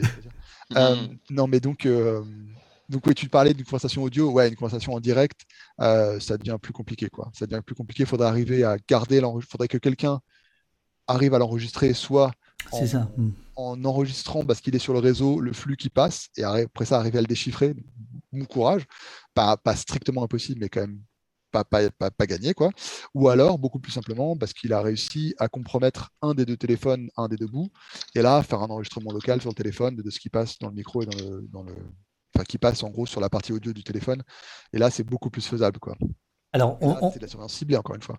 On, va passer à, Telegram et je suis obligé de, faire le maître du temps. Dans 13 minutes, un enfant doit se coucher. Hein, c'est important. Telegram, on va faire très très vite sur Telegram. Euh, Telegram, par défaut, ça fait pas de conversation privée. Par défaut, cette, le chiffrement de bout en bout dont parlait Nono tout à l'heure, qui est fondamental, qui fait que si moi j'envoie un message à David, et eh ben il n'y a que David et moi qui pouvons lire et le serveur entre nous deux ou les serveurs entre nous deux qui ont aidé à les faire transiter ne peuvent pas les lire. Ils voient que du bruit et ils ne sont pas en mesure de voir autre chose que du bruit. Et eh ben ça c'est pas activé par défaut dans Telegram. En tout cas, à ma connaissance, dans la nouvelle, il faut aller chercher un espèce de truc bizarre qui s'appelle les chats secrets. À l'époque, que moi j'avais regardé il y a plusieurs années, ça te mettait une espèce de mise en garde qui était clairement, enfin, de la manière dont elle était tournée, c'était clair que plein de gens allaient se dire Oh là là, c'est pas pour moi, je vais pas faire ça. Donc, en gros, ils ont une façon de faire du chiffrement de bout en bout, mais c'est pas activé par défaut. Du coup, la majorité des gens s'en savent pas. Du coup, en fait, Telegram, bah, ils peuvent voir la conversation de n'importe qui, puisque c'est stocké en clair dans, sur leur serveur. Quoi. Mmh, mmh. Donc ça, c'est un problème. Mmh Après ça, ils avaient fait une espèce de truc à l'époque sur leur... Euh, sur leur comment s'appelle sur leur, leur, chiffrement en disant nous on a on a des cryptographes de talent etc et en fait au lieu de se baser sur des solutions connues auditées, euh, bien, enfin bien, bien transparente euh, en cryptographie, généralement on dit ne faut pas inventer sa propre cryptographie. évidemment, si on est expert ou si on est cryptographe, bah, il va bien falloir que quelqu'un l'invente. Hein. Mais je veux dire, pour la majorité des développeurs, n'allez pas inventer votre propre système de cryptographie. Utilisez un truc qui est connu, qui marche bien et surtout qui a été testé plein de fois. Et en haut, ils n'ont pas fait ça. Ils ont décidé d'aller faire leur propre truc à leur propre sauce, faire plein de choix techniques un peu différents. Et quand on leur a demandé pourquoi, ils leur a demandé d'expliquer, etc., ils ont dit Mais nous, on a des gens très forts chez nous. Attendez, on a, nous, on a des doctorants, on a des doctorants, hein, on a des PhDs. Et c'était un peu genre Ouais, mais pourquoi vous n'utilisez pas les trucs que tout le monde utilise? Pourquoi vous n'utilisez pas, enfin, je sais pas, euh, cet algo de chiffrement avec telle, avec telle taille de clé, etc. Comme tout le monde, c'est quoi vos choix? Enfin, pourquoi vous avez fait ça? Et ils apportaient pas vraiment de réponse. C'était là. En fait, à la place, ils ont mis en place une espèce de de concours bizarres, de genre bah, prouvez-nous qu'il n'est pas bien notre truc, vous avez qu'à le casser. Si vous arrivez à révéler un message qu'on a envoyé, etc., et ben vous, vous aurez, dans ces cas-là, vous aurez prouvé que notre truc ne marche pas. Et c'est genre, mais non, mais c'est pas exactement ça. quoi. Si je fais des critiques sur la manière dont marche ta voiture, et que tu me dis, bah vas-y, euh, t'as qu'à à ce moment-là rentrer dans ma voiture et la conduire sur 100 mètres pour me prouver qu'elle marche pas bien, c'est genre, ben non, mais c'est pas tout à fait ça. Enfin, le problème, il est peut-être ailleurs. Il est peut-être dans une manière dont tu as conçu le moteur qui risque de poser un problème à un moment. C'est peut-être dans la pression des pneus. Enfin, c'est pas aussi simple que juste est-ce que tu es capable de rentrer dedans et de montrer que tu peux la conduire alors que je t'avais pas donné l'autorisation? Et pour moi, ces raisons-là, c'était un peu bizarre. Donc, donc moi, enfin, je vois pas vraiment de raison en fait d'avoir confiance en, Telegram quand tu as des alternatives qui sont, qui me semblent supérieures. Donc, euh, pour reciter les mêmes, on va, on va en citer quelques-unes quand même pour être un peu plus général. Euh, donc, Signal, c'est une, bonne solution grand public euh, pour un équivalent plus décentralisé. et beaucoup plus utilisé par qui permet beaucoup plus de faire des chats, on va dire, de grand public à la IRC. Il y, a, il y a Element qui est basé sur Matrix. il, y a il y a toujours le réseau Jabber qui est aussi connu sous le nom de XMPP, un nom qui n'est pas très sympa. Mais XMPP avec, euh, avec euh, le chiffrement qui est activé par défaut dans, dans, un client euh, Android comme conversation, ça marche très très bien et c'est très agréable à l'usage. Et qu'est-ce qu'on pourrait citer d'autre, Nono Il y en a sûrement un autre que j'oublie, qui est bien aussi. Il y a Briard. Oui, voilà, le, le, chat a parlé de ça, j'ai jamais entendu parler de ça là. C'est quoi Briard, Ouais. Tu es obligé de rencontrer les gens en personne pour échanger ton contact. Non, c'est plus, plus le cas. C'est plus le cas. Ouais, ça a un peu échangé. Si je peux faire euh, une 10 secondes sur Briard, euh, en gros, à la base, c'est un logiciel de communication qui a été développé pour les activistes et pour les journalistes dans les pays euh, soumis à une censure et à une surveillance assez poussée. ça a trois modes de communication. Un mode de communication en Wi-Fi local, donc imaginez, c'est l'insurrection où il y a un problème, par exemple, humain, genre une inondation ou un tremblement de terre ou un truc comme ça, il n'y a plus Internet. Si vous avez un panneau solaire et une antenne Wi-Fi, vous pouvez mettre le Wi-Fi sur tout le quartier et vous pourrez quand même communiquer avec vous sans Internet, donc juste à travers le même réseau Wi-Fi. à travers le Bluetooth, donc, vous pouvez, par exemple, quand vous êtes dans une foule, vous pouvez vous faire passer des messages, etc., sans passer par Internet et sans passer par le réseau téléphonique. Et il y a aussi la possibilité de passer par Tor. Donc ça, pour le coup, c'est à travers l'Internet. ça, et, ça, et ça, Briard, c'est disponible pour tout le monde et Ouais, ouais. Alors, sais pas si c'est sur iOS. Si, je crois que c'est sur iOS.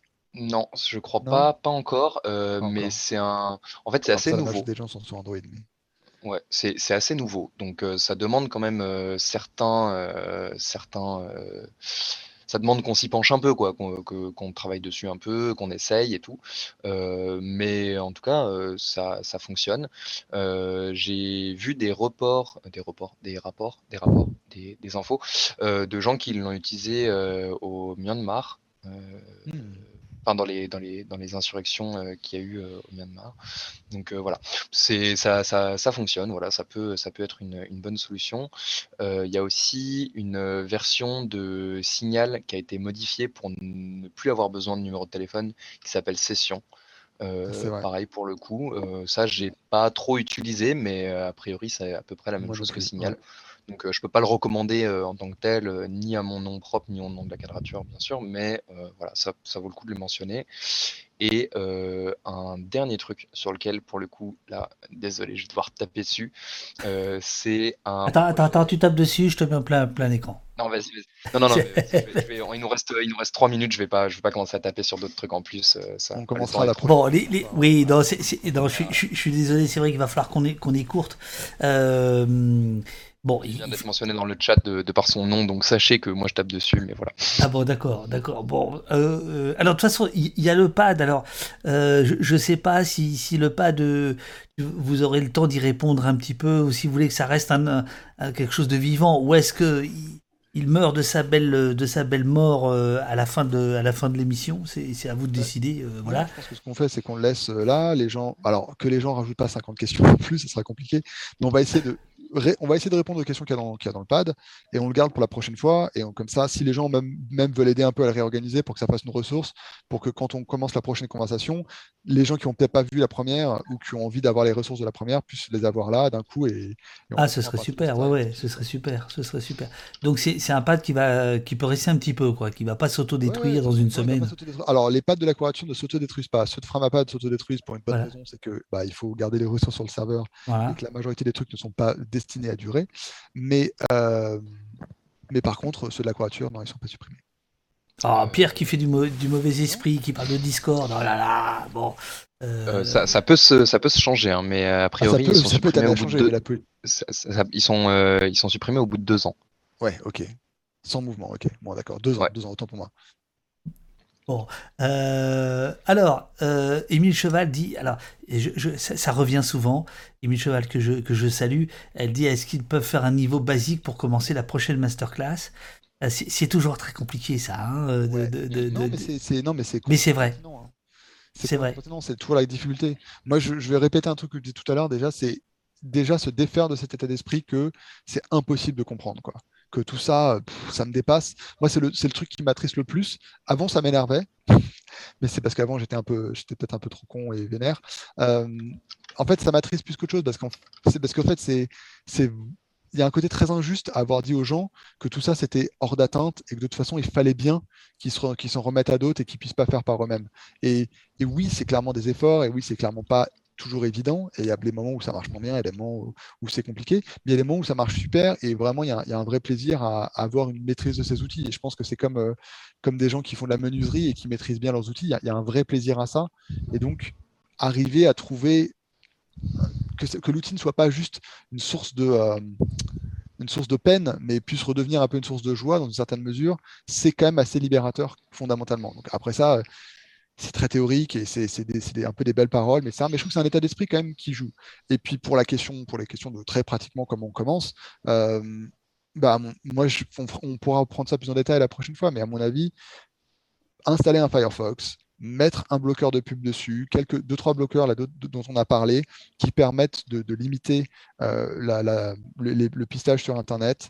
Euh, peut-être installer un truc comme euh, on disait donc euh, donc Signal ou Element ou, un client conversation, un client XMPP comme conversation, euh, et essayer de, discuter avec d'autres gens. Alors oui, on n'aura pas tout le monde dessus, mais peut-être basculer certaines de ces conversations qu'on aurait normalement sur WhatsApp sur un truc plus libre, plus privé, plus décentralisé, et faire des petits trucs comme ça et jouer avec et pas s'inquiéter en se disant ah là là mais tout ce que je fais tout le reste est pisté etc et bah mais tout ce qu'on fait en fait maintenant on est arrivé à un stade où on est tellement pisté que tout ce qu'on fait pour enlever de cet état de fait et bah c'est déjà un progrès en fait c'est déjà reprendre un peu la main sur tout ça. Les amis je, je, je, dois je dois vous laisser. J'ai chez le garçon par lequel Twitch est arrivé dans la maison qui, ah. qui a sommeil. Euh, je, et on lui souhaite une très bonne nuit. Il, te remercie, il te remercie. Voilà, euh, les, les, les, amis, je, je dois, je, je, dois, je écourter. Euh, on se retrouve, je sais pas, on va s'envoyer un petit, un courriel et euh, je sais pas en janvier par exemple si, si, vous avez, si vous êtes dans les parages, ce serait super. En tout cas, c'était, absolument passionnant.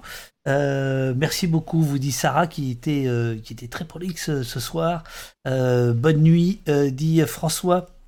Merci beaucoup pour tout ça, nous dit Racing Bob. voilà, bah, il y a plein de, il y a plein de merci. Donc, ne rajoutez pas, les, les, les amis, ne rajoutez pas de, de, questions au pad, il y en a déjà pas mal. on reprendra euh, ça la prochaine fois quand on, quand on, se, quand on se verra. C'était très cool. Merci beaucoup. N'oubliez pas, euh, ceux qui peuvent, de donner un peu à la quadrature ou euh, quelques, à quelques outils ici et là, quoi. Voilà, parce que parce qu'il y a besoin de carburant, quoi de carburant, c'est comme ça. si, je peux, en juste une dernière, une dernière info. Dernière info. Euh, une dernière info. Euh, la quadrature du net a aussi une campagne qui s'appelle Technopolis. Absolument. Euh, là, pour le coup, on parle d'autodéfense numérique dans les villes, dans tout ce qui est la technopolis, donc la police, la ville ou quoi. Il y a un forum, forum.technopolis.fr. Il y a des gens d'un peu partout en France, en Belgique, en Suisse, qui commencent à s'intéresser, à se regrouper et on essaye de lutter contre les projets de Safe City, contre euh, la vidéosurveillance dans les rues, l'analyse de comportement, etc., etc. Si vous avez un peu de temps, si vous avez un peu d'énergie, n'hésitez pas à aller faire un tour. Merci beaucoup. Le, replay est, prêt dans quelques secondes. Euh, bonne, bonne soirée à, vous deux, Axel et Nono. C'était super. Vous étiez parfait. Vous étiez parfait. Vous étiez parfait. Merci pour toutes les questions. Merci de ton accueil. Et avec plaisir pour discuter de tout ça. Et n'hésitez pas à nous poser des questions d'attente. Super. je, je quitte, je quitte. Merci à tout le monde. Ceux qui regardent euh, sans, sans suivre la chaîne, euh, c'est pas bien. Suivez la chaîne, les amis. à bientôt. Merci beaucoup. Ciao, ciao. Ciao. Salut.